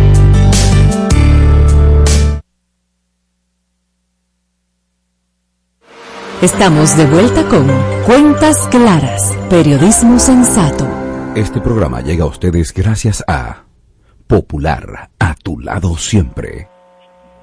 Gracias por continuar en sintonía con la nota 95.7 y su espacio Cuentas Claras. Son las 8.12 minutos. Hoy tenemos una interesantísima entrevista para abordar un tema que comienza a preocupar a muchas personas, a familias que tienen adultos mayores en sus casas. Estamos hablando de el Alzheimer y su incidencia. Para ello hemos invitado a la doctora Carmen Parreño. Ella es médico internista de SEDIMAT, pero además está preparándose haciendo una especialidad en neurología, una fellow en neurología. Con ella vamos a hablar de este tema y de otros más vinculados a la salud. Doctora, buenos días y gracias por aceptar nuestra invitación en Cuentas Claras. Muy buenos días. Gracias a ustedes por la invitación. es un placer estar compartiendo. Doctora, vamos a comenzar con una pregunta sencilla, pero para que nuestros oyentes vayan adentrándose más en este tema. ¿Qué es el Alzheimer? El Alzheimer es una de las enfermedades neurodegenerativas. Cuando hablamos de enfermedad neurodegenerativa, nos estamos refiriendo a enfermedades en las que hay disminución de la cantidad de neuronas, es decir, el paciente va perdiendo neuronas, lo que lleva entonces que haya una disminución de las capacidades del paciente, que se produce entonces las demencias. Todas las enfermedades neurodegenerativas mayores son conocidas como demencia. El Alzheimer, entonces, es la demencia más común. Esta representa aproximadamente el 80% de todos los tipos de demencia. Doctor, ¿cuáles son los... eh, buen, buen día, doctora Carmen. ¿Cuáles son los factores, los, los tips que uno comienza a darse cuenta que pueden identificar que una persona va camino a tener Alzheimer? Lo primero es que el Alzheimer, dentro de las eh, del grupo de demencias, tiene, todas tienen algo muy característico. O sea, un, como usted dice, un tips o algo, una, un criterio mayor, por así decirlo, que nos hace pensar en un tipo de demencia específica. Con el Alzheimer, lo primero que se ve afectado es la memoria.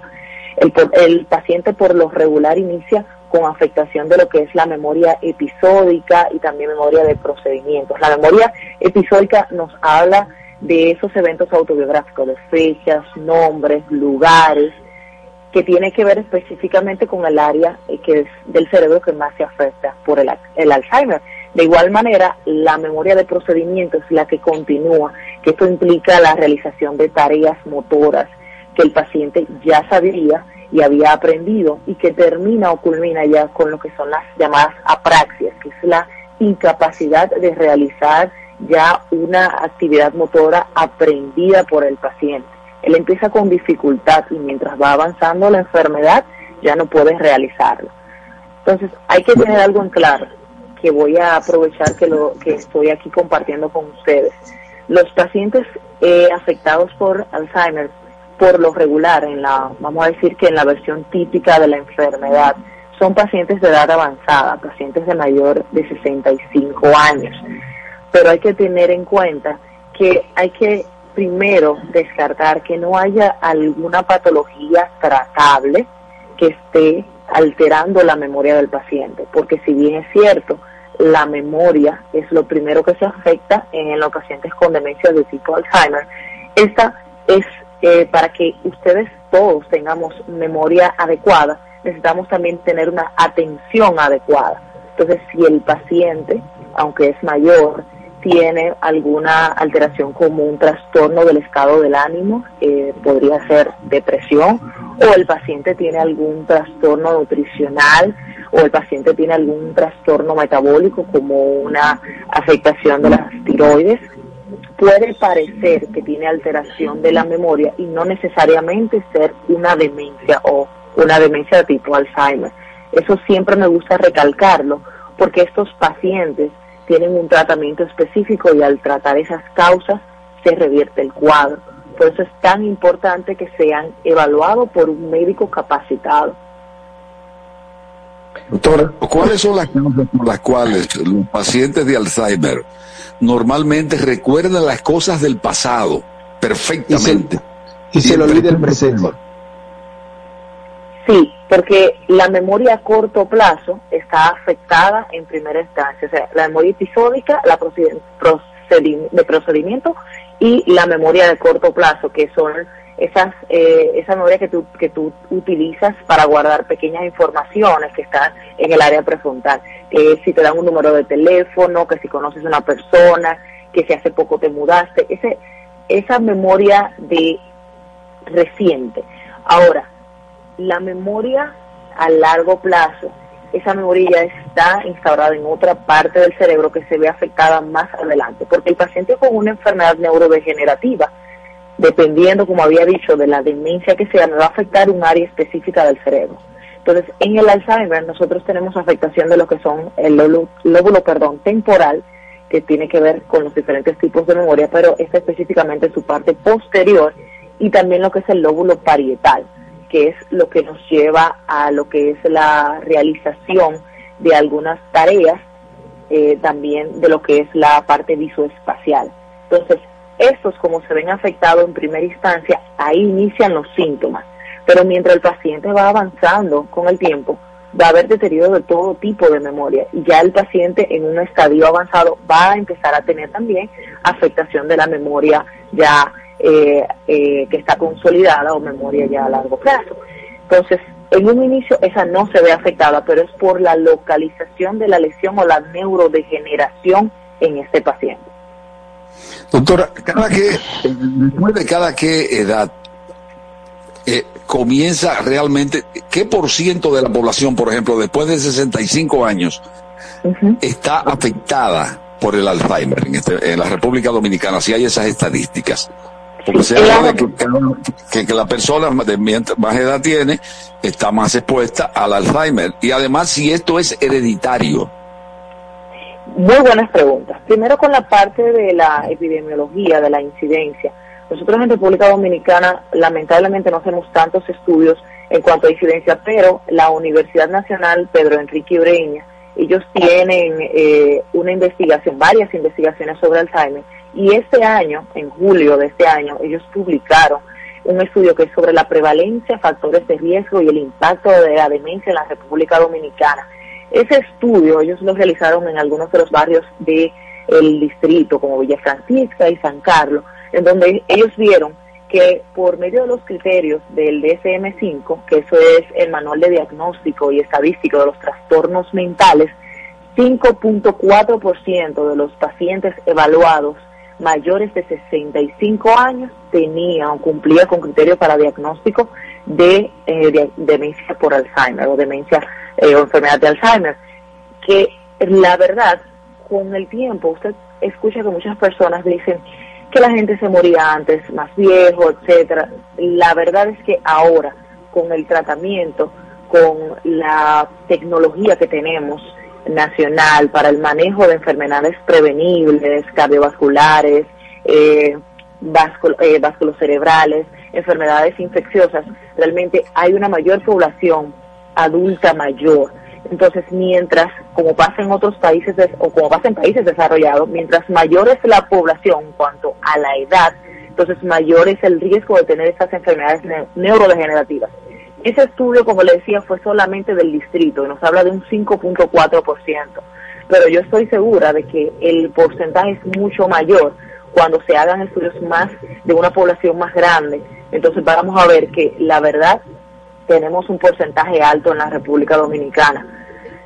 En cuanto a si el Alzheimer es hereditario o no, realmente tenemos una parte que sí lo es. Y más que hereditario, eh, se puede decir que tenemos eh, una parte que tiene, bueno, hereditario per se, pero esos son los atípicos. O sea, la mayoría de los pacientes con Alzheimer o pacientes con enfermedad de Alzheimer típica se presentan con una patología que todavía no tenemos muy clara. Si hay alteración neuronal, se forman unas placas que nosotros llamamos eh, placas amiloides que dañan la neurona y también hay una alteración de una proteína intraneuronal que es la proteína tau que también lleva al daño eh, de estas neuronas. Ese, ese mismo daño se puede ver en pacientes que tienen alguna alteración congénita. Específicamente hay unos genes que se ven relacionados a estos, que son los genes de la penicilina 1 y 2, y también los pacientes que tienen eh, enfermedad, eh, síndrome de Down, perdón. Estos pacientes con síndrome de Down,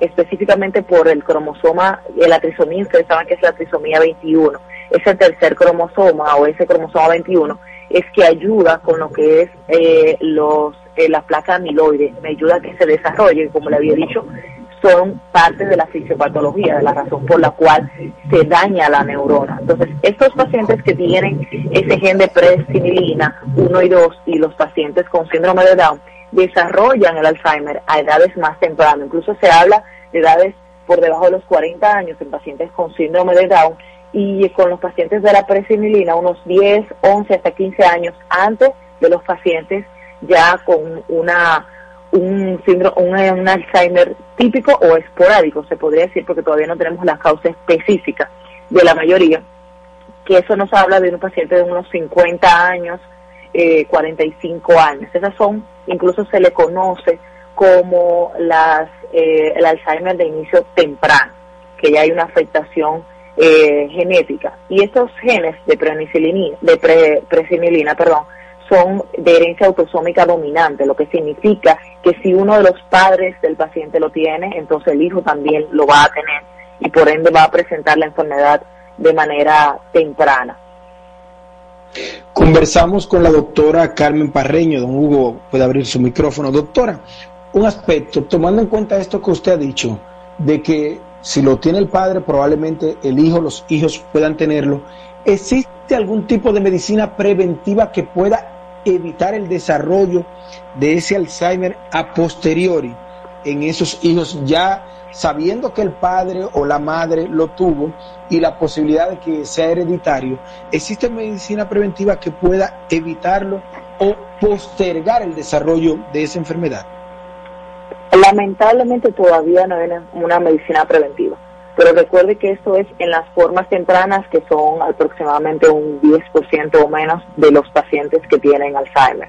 Son pacientes, como dice, de inicio temprano y que hay una carga genética por la cual desarrollarlo, eh, como los pacientes con síndrome de Down, pero no tenemos un medicamento preventivo. Sí hay algo que me gustaría, ya que estamos hablando del tratamiento, mencionar que fue algo, una noticia muy buena que se dio a inicio de año. Hay unos fármacos que se llaman fármacos monoclonales. Estos fármacos permiten la remoción de lo que es la placa de amiloide de los pacientes que están en etapa que están en etapa presintomática, pacientes que tienen familiares, como usted menciona, que tienen demencia eh, tipo Alzheimer y que se están utilizando. Estos fármacos, eh, realmente hay varios, el adecanumab fue uno de los primeros que se eh, autorizó por la FDA, esto claro en los Estados Unidos, nosotros todavía no tenemos estos fármacos, han mostrado una muy, o sea, tienen un muy buen pronóstico. El adecanumab fue en 2003 que empezó a desarrollarse y ya este año entonces hay un segundo fármaco que es el alecanumab. Este aún ha mostrado aún mejores beneficios de estos pacientes que se han iniciado el tratamiento en fase presintomática, pero que se ha evidenciado que ya tenían eh, placa amiloide. Porque ¿qué pasa con las enfermedades neurodegenerativas?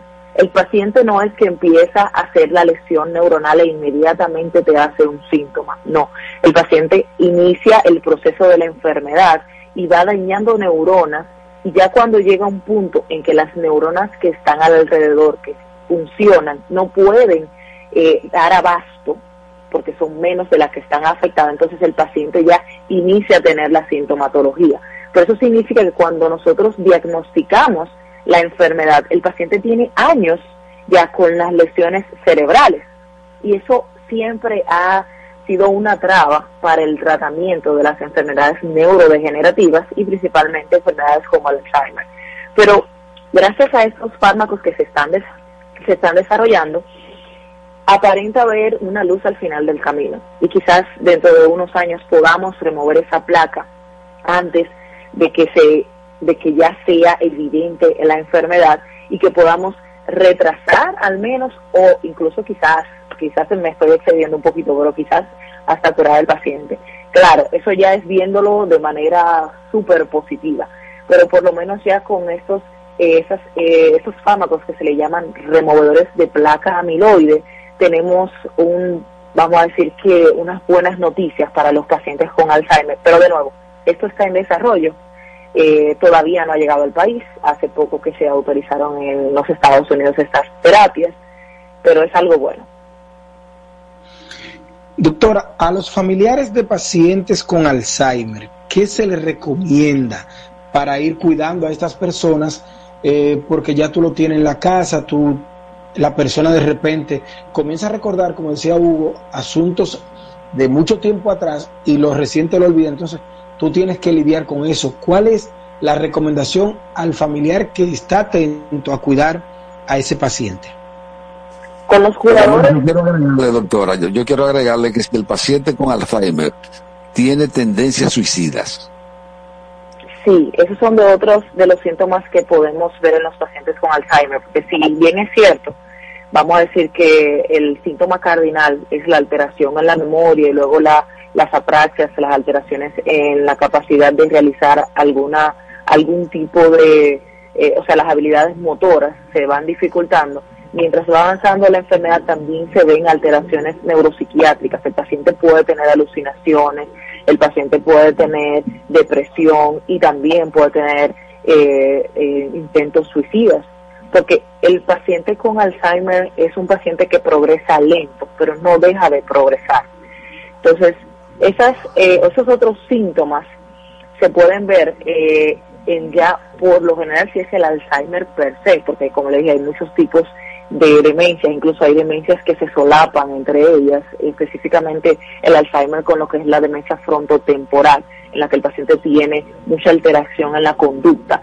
Sea, se puede ver todos esos síntomas. Si es solamente un Alzheimer clásico o típico, por lo regular lo vemos ya en etapas más avanzadas, pero puede estar solapado con otro tipo de demencia, entonces esas alteraciones neuropsiquiátricas, verlas antes, o sea, en pocos años de haber iniciado la enfermedad. Pero es muy importante que la progresión sea lenta. Si vamos un paciente que tiene una progresión muy rápida, eso debe de llamarnos la atención y pensar en otro diagnóstico probable que esté produciendo ese síndrome, ese síndrome demencial. En cuanto a los cuidados. Hay una teoría de que la mujer es más eh, proclive debido al estrógeno, que es una hormona que se da dentro de las mujeres principalmente, es más proclive a tener Alzheimer que el hombre por esa situación. Eso se ha demostrado científicamente. Hasta donde tengo información, no. Eso se ha conversado mucho, hay mucha controversia sobre eso, porque como usted dice, al tener la cantidad de estrógenos por encima del hombre, que, siempre en la, lo que es la etapa fértil nos ayudan, o sea, nos son de ayuda para eh, muchas enfermedades cardiovasculares, pero luego de la menopausia esto disminuye, prácticamente nos podemos a la par con el hombre. Entonces, eso se ha tomado como una de las razones, pero actualmente, por lo menos mi conocimiento, no hay algo, no hay ninguna evidencia científica que, que realmente nos diga que sí, que la mujer tiene por esa parte hormonal eh, mayor riesgo a sufrir de demencia tipo Alzheimer. Entonces, en cuanto a... Eh, doctora, de que los antecedentes familiares, la edad y la genética son los tres factores fundamentales para el desarrollo del Alzheimer. Sí, sí, sí, sí. Sí, es muy importante. Fíjese que todas las enfermedades neurodegenerativas tienen siempre esos acompañantes. La genética, eh, ahora mismo estamos eh, en una época de eh, medicina biomolecular, en la que gracias a Dios ya tenemos, eh, aunque aquí en el país no haya, pero pues se puede enviar al exterior, en muchas pruebas genéticas que nos confirman muchos tipos de enfermedades que anteriormente no se podía. Esto incluye, como le decía hace un ratito, lo que es el Alzheimer, el Alzheimer, perdón, el Alzheimer de inicio temprano. Pero sí, hay pacientes que tienen una predisposición para la acumulación. Hay una de las teorías para el Alzheimer típico es la ApoE4, la polipoproteína E4. Los pacientes que tienen esta pueden tener entonces el Alzheimer, o sea, tienen mayor riesgo de terminar con una demencia del tipo Alzheimer. Asimismo, pacientes que tienen factores de riesgo cardiovasculares, que son conocidos para otras enfermedades, como hipertensión, la diabetes, el fumar, la dislipidemia, todo eso que aumenta el estrés oxidativo, que nos empeora, vamos a decir, en lo que es el, la parte de sacar los metabolitos o los desechos de nuestro cuerpo, entonces también eh, dan eh, o aumentan el riesgo de llevar o de tener al final de la vida una demencia, específicamente la demencia de tipo Alzheimer. Eh, se ha hablado mucho también del cigarrillo, de la relación del cigarrillo, pero todos estos son, vamos a decir que son hipótesis que no han sido demostradas eh, todavía, pero sí se ve que hay una relación. Doctora, hay gente que pone a, las personas ya que con comienzo, con desarrollo, el, Alzheimer desarrollado ya, a realizar eh, lecturas, a ponerle, por ejemplo, crucigramas. ¿Eso ayuda? Sí. Mire, hay una cosa que la mayoría de las personas eh, entiende que desde que el paciente tiene un poquito de alteración de la memoria, una demencia, tiene Alzheimer. Y hay que aclarar, para un paciente tener el Alzheimer necesita que tenga afectación de uno o más dominios, como habíamos hablado, eh, ejecutivos, o funciones ejecutivas, como es la memoria, el aprendizaje, etcétera, y que esto entonces incapacite o haga que el paciente sea dependiente de un cuidador. Un paciente que no es dependiente del cuidador tiene lo que nosotros llamamos, perdón, eh, una, eh, un, daño neurocognitivo leve.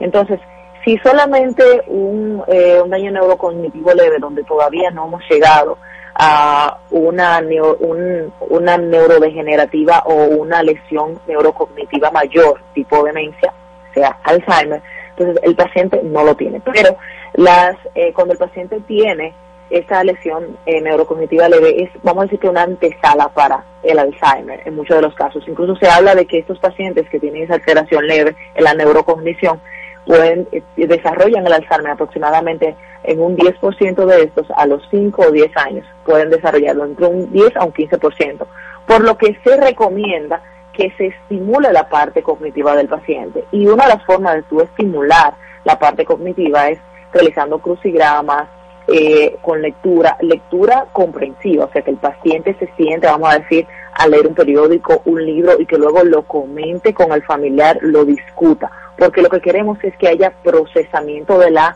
información y que el paciente también esté utilizando lo que es el lenguaje, el recuerdo, la memoria, ¿entiendes? Que todas esas partes, esas funciones ejecutivas se pongan a trabajar y eso disminuye entonces el riesgo de la conversión hacia ya una, una demencia. Doctora, nos escribe un oyente, nos habla, lo mismo yo le preguntaba, del tema del familiar con el cuidado del paciente, si eh, el cuidado que éste debe tener y muchas veces que el familiar se desgasta luchando con el paciente y que le puede afectar psicológicamente y hasta afectar la propia salud física del cuidador. ¿Cómo manejar esta parte, doctora? Esta es una pregunta muy importante que habíamos dejado en el aire, si usted me preguntó. Eh, los pacientes con Alzheimer son pacientes que lamentablemente son enfermedades crónicas, ¿verdad? Y que van a seguir deteriorándose, por lo que es importante que haya un equipo de cuidado.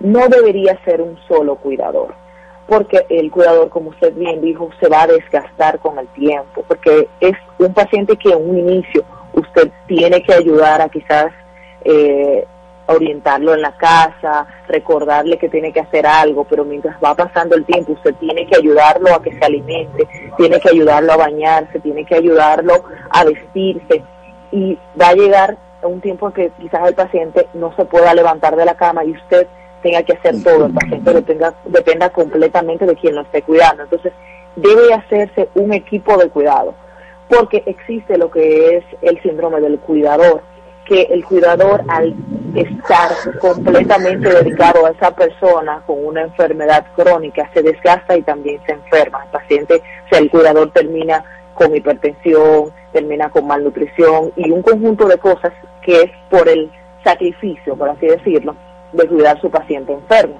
Entonces, siempre se recomienda que haya un, un equipo, porque así se pueden hacer los cambios eh, de lunes a martes o los lunes, miércoles y viernes, lo cuida la hija, los otros días lo cuida la otra hija o el hijo, o sea, que haya cambios, o que se tiene una enfermera en la mañana, otra enfermera en la tarde. Esto es un poquito difícil porque algunas familias son pequeñas y solamente tienen una persona que puede cuidar al paciente, pero si es una sola persona que se encarga de los cuidados todos los días 24/7, eventualmente esa persona también se va a enfermar y va a tener, como digo, lo que es el síndrome del cuidador. Hay una... Es un problema grave, doctora, porque esto podría incluso desguayangar familias. Por ejemplo, usted tiene una mamá de su esposa y que tiene ese problema y definitivamente que esto va a afectar el matrimonio y la, la unidad familiar. Sí, o sea, la, el, el peso eh, socioeconómico, familiar, eh, que tienen las remesas es muy alto, porque no es solamente que un familiar se desgaste, es que ese familiar, como está atento a ese paciente, quizás no pueda cumplir con su rol de esposa, de madre, de hermana, o cuidar a algún otro paciente que también la necesite, pero no tanto como el paciente con Alzheimer. O sea, sí es es realmente una situación difícil que hay que tratar de manejarla dependiendo del contexto de la familia. Que le iba a comentar que actualmente hay, bueno, actualmente no, desde el 94 en República Dominicana existe lo que es la Asociación Dominicana de la Alzheimer y eh, que ellos son parte, eh, son miembros de lo que es la, eh, lo que es Alzheimer Internacional, que es ya una asociación eh, americana. Y ellos se encargan de dar cursos de formación a los cuidadores, eh, darle eventos educativos, seminarios, incluso ellos buscan recursos para ayudar a estas familias que tienen pacientes con eh, demencia del tipo de hacen un buen trabajo. Doctora, finalmente, ¿dónde encontrarla usted y a partir de qué edad la familia ya debe ir pensando en acercarse a un especialista con la persona que le vea síntomas de esta enfermedad? Nosotros estamos acá en Sedimat, estoy hablando incluso desde, desde aquí mismo, Sedimat dentro de la Plaza de la Salud, eso es en el ensanche de la fe. Eh, ¿Cómo se médico usted, doctora? Señora, señor, disculpe. Se toma seguro médico, porque mucha gente no tiene a veces para pagar ese tipo de especialidades que, que la gente entiende que es muy, muy, muy costosa. No, aquí en neurología, en el departamento de neurología de Sedimat, hay eh, lo que se llama ya una consulta general, que esta eh, toma todo tipo de seguro y es realmente muy asequible para las, eh, los pacientes.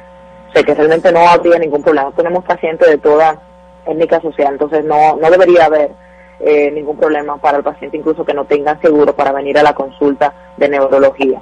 Aquí, por lo menos aquí en nuestro centro eso no, no conlleva un problema.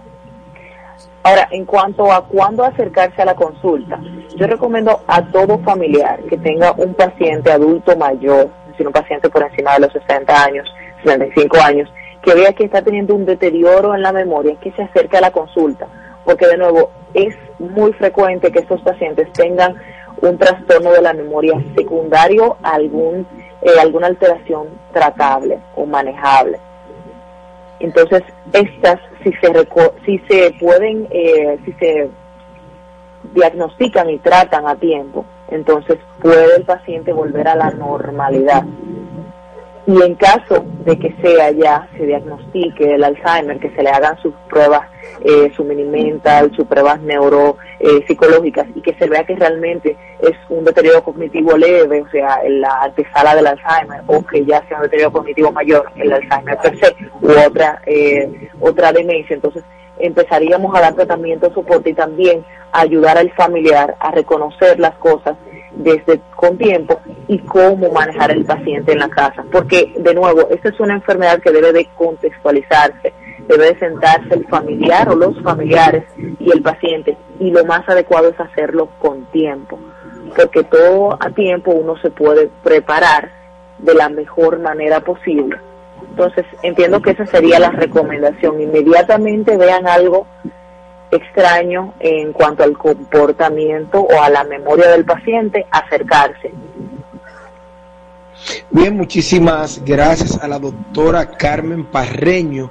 Ella es médico internista y follow en neurología también en Sedimat. Con ella hemos hablado de el Alzheimer y estas recomendaciones importantísimas para los familiares de personas que ya estén entrando en esa posible enfermedad. Doctora, gracias nuevamente por estar hoy en Cuentas Claras con nosotros.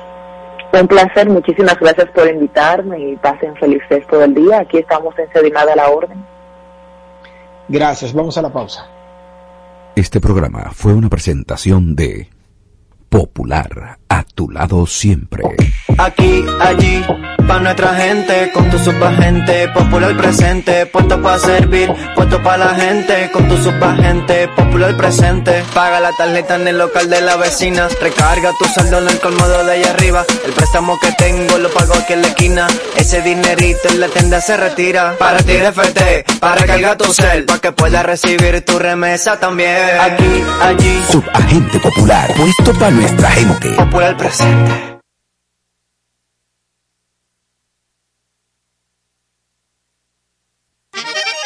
Somos dominicanos cuando compartimos lo que tenemos con los demás, cuando nos reímos de los obstáculos o lloramos de la risa.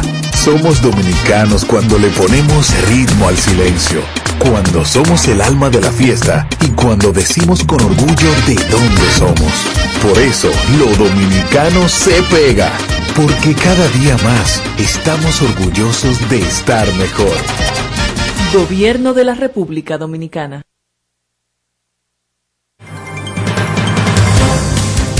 Los sábados, a partir de las 8 de la mañana, un equipo de veteranos periodistas te hablan a la franca para que inicies el sábado con las principales informaciones, entrevistas de sumo interés con informaciones de buena fuente. Germán Marte, Carlos Rodríguez, Bartolomé de Champs y Starling Taveras. Y junto a ellos, la doctora Talía Flores con su sección de salud. Ellos te hablan a la franca cada sábado de 8 a 10 de la mañana por la nota 95.7. Conoce de todo.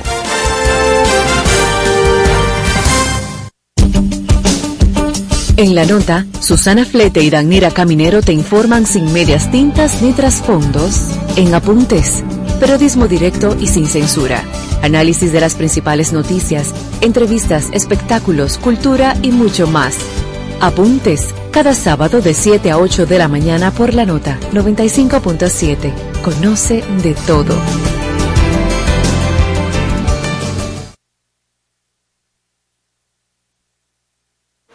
Estamos de vuelta con Cuentas Claras, Periodismo Sensato.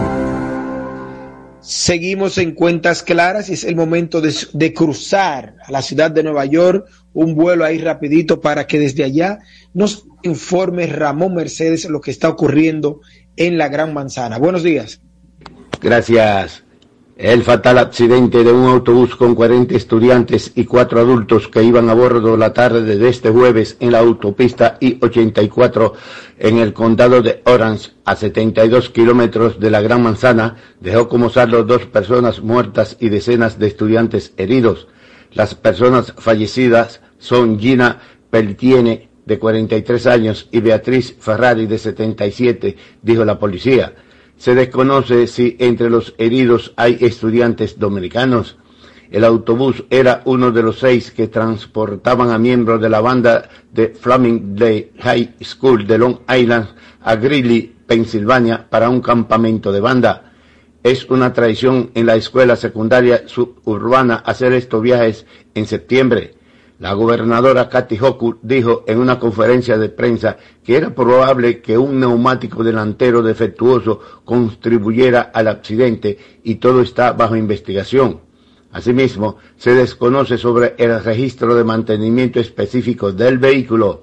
Informando desde Nueva York, Ramón Mercedes. Regresamos al estudio. Nada de confusiones. Estamos con Cuentas Claras, periodismo sensato. Y siguiendo con el City Tour de la Gran Manzana, a la izquierda los mejores pasteles en hoja de los Heights. A nuestra derecha venden un sancochito calientico como la isla Very Good. Y al frente, el banco que llegó a los países para estar más cerca de los suyos. Porque donde haya un dominicano, ahí van a estar con él. Único banco dominicano en Nueva York.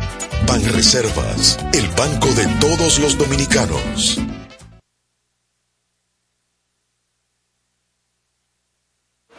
Estamos de vuelta con Cuentas Claras, Periodismo Sensato. Seguimos en sintonía. Sí, de adelante, Hugo. Yo no, que yo quería hablar de lo que estaba hablando Ramón Mercedes de Nueva York, el lamentable accidente de una banda de música, de una escuela allá. Y dice que era una goma que estaba eh, preferiblemente mala, que están en investigación. Y mucha gente no sabe. Normalmente uno aquí en el país, dada la situación estrecha económica de la mayoría de los que tenemos un carrito, la gente cuando le pone dos gomas nuevas, se la pone adelante, como se dice. En la parte y pasa la de adelante para y pasa la de adelante para atrás. Pero eso es un error. Usted tiene que cuando usted cambie y le ponga dos gomas nuevas o en mejores condiciones, póngasela atrás. Póngasela atrás, no se lleve del cuento porque la mayoría de la gente desconoce eso. Búsquese a los especialistas, si usted quiere entre, entre en Google y búsquese a los especialistas en goma y en vehículos para que vea qué le van a decir cuando usted vaya a cambiar sus neumáticos, las gomas nuevas, póngala atrás. ¿Por qué? Porque hay mucho más seguridad. Normalmente aquí, ponme la goma bien, tira la, de adelante para atrás y la, y la nueva, ponme la adelante. o la que está en buena condición. ¿Sabe por qué, Hugo? ¿Por qué la gente erróneamente piensa en eso? Porque al sentir el vehículo brincando por las gomas desniveladas de adelante, entiende que poner dos que estén parejas adelante, que le, que le estabilice el vehículo, reduce el peligro y es lo contrario. La reducción del peligro está en la estabilidad de las gomas que soportan el mayor movimiento del vehículo, que son las dos gomas traseras del vehículo. Bueno, eso es una escuela de, y vamos a, estamos emulando a Hugo Vera, en este caso, que yo nunca lo he oído comentando cuando tenía el programa que lo hacía, sobre esa situación. Eso yo lo descubrí porque fui un día a cambiar las gomas y me dicen, no, no, no, pero las dos nuevas van atrás. Y yo, ¿cómo que van atrás? Dice, sí. Y realmente después lo busqué, investigué y realmente es así porque tuve conversaciones con gente que vende vehículos incluso y desconocía esa situación. Queremos lamentar, eh, Wilkin, el fallecimiento de el colega Álvaro Albelo Hijo, Alvarito. don Alvarito Arbelo Hijo, la enciclopedia humana se, se definía él así, y lo definía mucha gente así. ¿Sabe Hugo que don Álvaro era una de las memorias más amplias que tenía la radio en el país? Tenía una capacidad increíble de responder preguntas de todos los temas inimaginables. Un hombre. Bueno, hay que recordar que. sí, Wilkin. Hay que recordar, Alvarito eh, fue eh, presidente de la, de la Federación de Ajedrez, el, el, más joven presidente de esa federación en toda su historia. Fue ajedrecista y fue uno de los que realmente desarrolló ese deporte o esa actividad en la República Dominicana. Eh, Alvarito fue comentarista, analista y narrador deportivo. Yo recuerdo que en el Canal 5, cuando estaba Deportes Barceló, él, trabajé con él junto a Ricky Boa. Era comentarista de, de, de, béisbol, también trabajó con el Licey, trabajó con el Escogido. Y luego, lógicamente, que él eh, se despegó un poquito de los deportes o se despegó de los deportes cuando entró a la Renta 101 ya como analista político. Pero hay que decir que también era una estrella en análisis de cine. Sí, sí. Era articulista de, de cine, de hecho, en su, su artículo en el periódico El Nacional, abordaba política, pero básicamente eh, inició en principio haciendo crítica de cine. Otro tema por el que se le conocía también era por su forma de hacer radio. Eh, si bien es cierto que era, como yo decía, una persona ampliamente culta, también introdujo de alguna manera el darle participación a la población abriendo los teléfonos y otro aspecto quizás no tan positivo de él es que muchas veces también utilizaba palabras impublicables en la radio y eso también le ganó mucha popularidad y de alguna manera crítica de parte de la población. De hecho, en una oportunidad, don Hugo, siendo Tony Raful eh, ministro de Cultura, eh, mandó a suspenderlo del programa El Gobierno de la Mañana, pero esto no prosperó. Recuerdo que posteriormente Hipólito Mejía levantó esa suspensión. Pero así fue también, tuvo una, una, porque hay que decir los pros y los contras, fue demandado y fue condenado incluso. Fue demandado dos, dos veces, perdió, perdió en una demanda que entabló contra él don Celso Marrancini y en otra también por el maestro Rafael Solano. En ambos casos fue sentenciado don Álvaro Alberto Hijo por difamación contra estas personas que entendieron que lo que dijo don Álvaro Albelo no se correspondía con la verdad y efectivamente así quedó demostrado al recibir sentencias condenatorias en ambos casos. Bien, hablando de Fernando también estuvo casado con Olga Lara. Sí, Olga Lara fue su esposa. Sí, sí, tuvieron un hijo incluso. Bueno, pero nada, eh, Alvarito no lo va, no va a ser velado en la en la funeraria Blandino, él pidió como uno de sus últimos deseos eh, ser, cremado. Ser cremado y no va a haber actos de, de, velación en la funeraria Blandino. Lamentable la pérdida. Honra fúnebre íntima de su familia y posteriormente ya eh, se quedarán con sus restos o hará lo que corresponda a la familia. Bueno, eh, paz a los restos de don Álvaro al verlo hijo. Eh, Hugo, pasando a otro tema, luego de dar la, los pésames a los familiares, amigos y allegados de don Álvaro, en el ámbito, en otra información, la Corporación de Acueducto y Alcantarillado de Santo Domingo informó una reducción en la producción de agua potable en el Gran Santo Domingo, que esta semana, según la institución, se sitúa entre 191.69 millones de galones. La para una reducción. Ahora no, no, no, una eso representa una pérdida en la producción de 28.781 galones. 28 millones. 28 millones eh. setecientos mil galones. Esto significa una reducción considerable, por lo cual la institución está pidiendo, está pidiendo a la población que economice el agua porque esta reducción se debe básicamente a la baja en la producción en las precias de Valdesia y Higüey, que aunque se mantienen en niveles estables, han bajado un poco, según ha informado la Corporación de Acueducto y Alcantarillado de Santo Pero hay que, decir, hay que decir también, Wilkin, que la CAS tiene muchos problemas. Muchos sitios donde no hay agua, hay roturas de, de, tuberías de gran calaje. Entonces ellos deben someterse también a un plan urgente de reparación de esas tuberías. Pero mientras tanto economicen el agua. Eh, vemos el cielo que se está como nublando un poco. De acuerdo a los meteorólogos, el martes o el miércoles a más tardar el jueves, en la República Dominicana estarán incidiendo algunos eh, espectros ciclónicos por el área del Caribe. Incluso hay uno, el L95L, que se supone que podría eh, venir y afectar a la República Dominicana, por lo menos por la costa norte. Esperamos que así no sea. Bueno, esperamos que así no sea. Ya recordar la parte final a nuestros oyentes que hoy hablará en la 78 sesión de la Organización de Estados Americanos el primer ministro de Haití, Ariel Henry.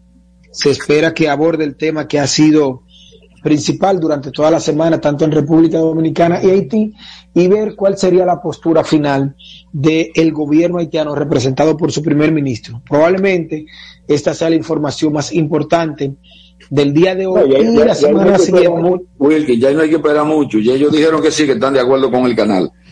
Sí, pero hasta ahora han hablado los, los supuestos eh, malhechores que gobiernan parte del territorio. Vamos a ver qué dice él, que representa al gobierno y al Estado haitiano. De todos modos, ya será el lunes cuando estaremos analizando. ¿Te gustan las apuestas? Eh, no, no me gustan las apuestas, pero. pero vamos, a hacer una que te voy. Vamos para un, un sándwich de la barra para allá. Ahí está bien, vamos a ver. Que va a decir que sí, que lo apoya eso y que eso va. Yo creo que va a pedir ayuda de la comunidad internacional para que su país pueda resolver esta crisis. Vamos a ver. El que pierda paga el sándwich. Okay. Con, e, con esta información concluimos cuentas claras por hoy y por la semana. Nos reencontramos el próximo lunes a partir de las 7 de la mañana. José Monegro, el maestro don Hugo López Morrobel, Luis García, Germán Martí, un servidor Wilkin de la Cruz. Estaremos con ustedes asistidos por Gensis Arias y Juan Ramón Gómez. Para nosotros, un placer tener y contar con el favor de su sintonía. Hasta entonces. Esta es la nota 95.7. Conoce de todo.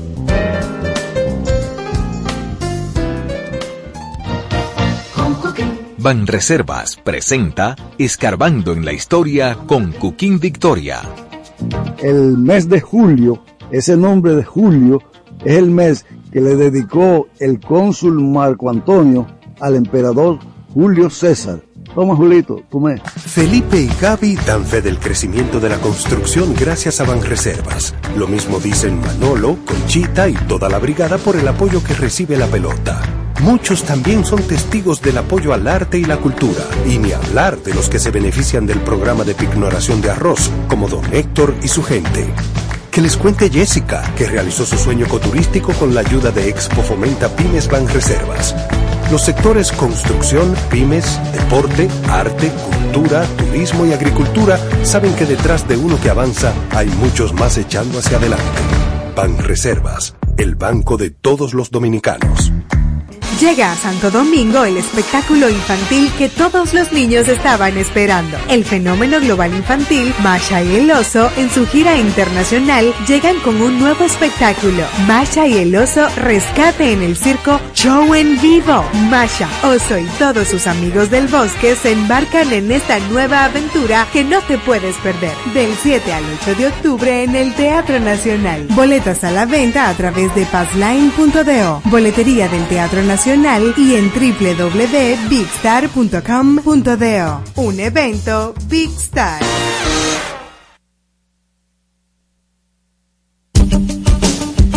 En la nota, Susana Flete y Danira Caminero te informan sin medias tintas ni trasfondos, en apuntes, periodismo directo y sin censura, análisis de las principales noticias, entrevistas, espectáculos, cultura y mucho más.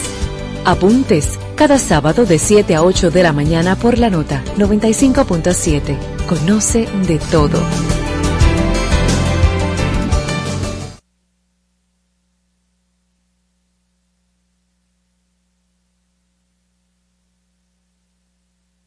Esta es la nota 95.7. Conoce de todo.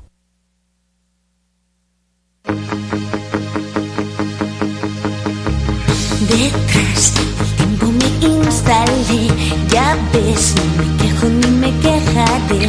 Mi ser, mis recuerdos y alguna canción son hoy mi premio de consolación.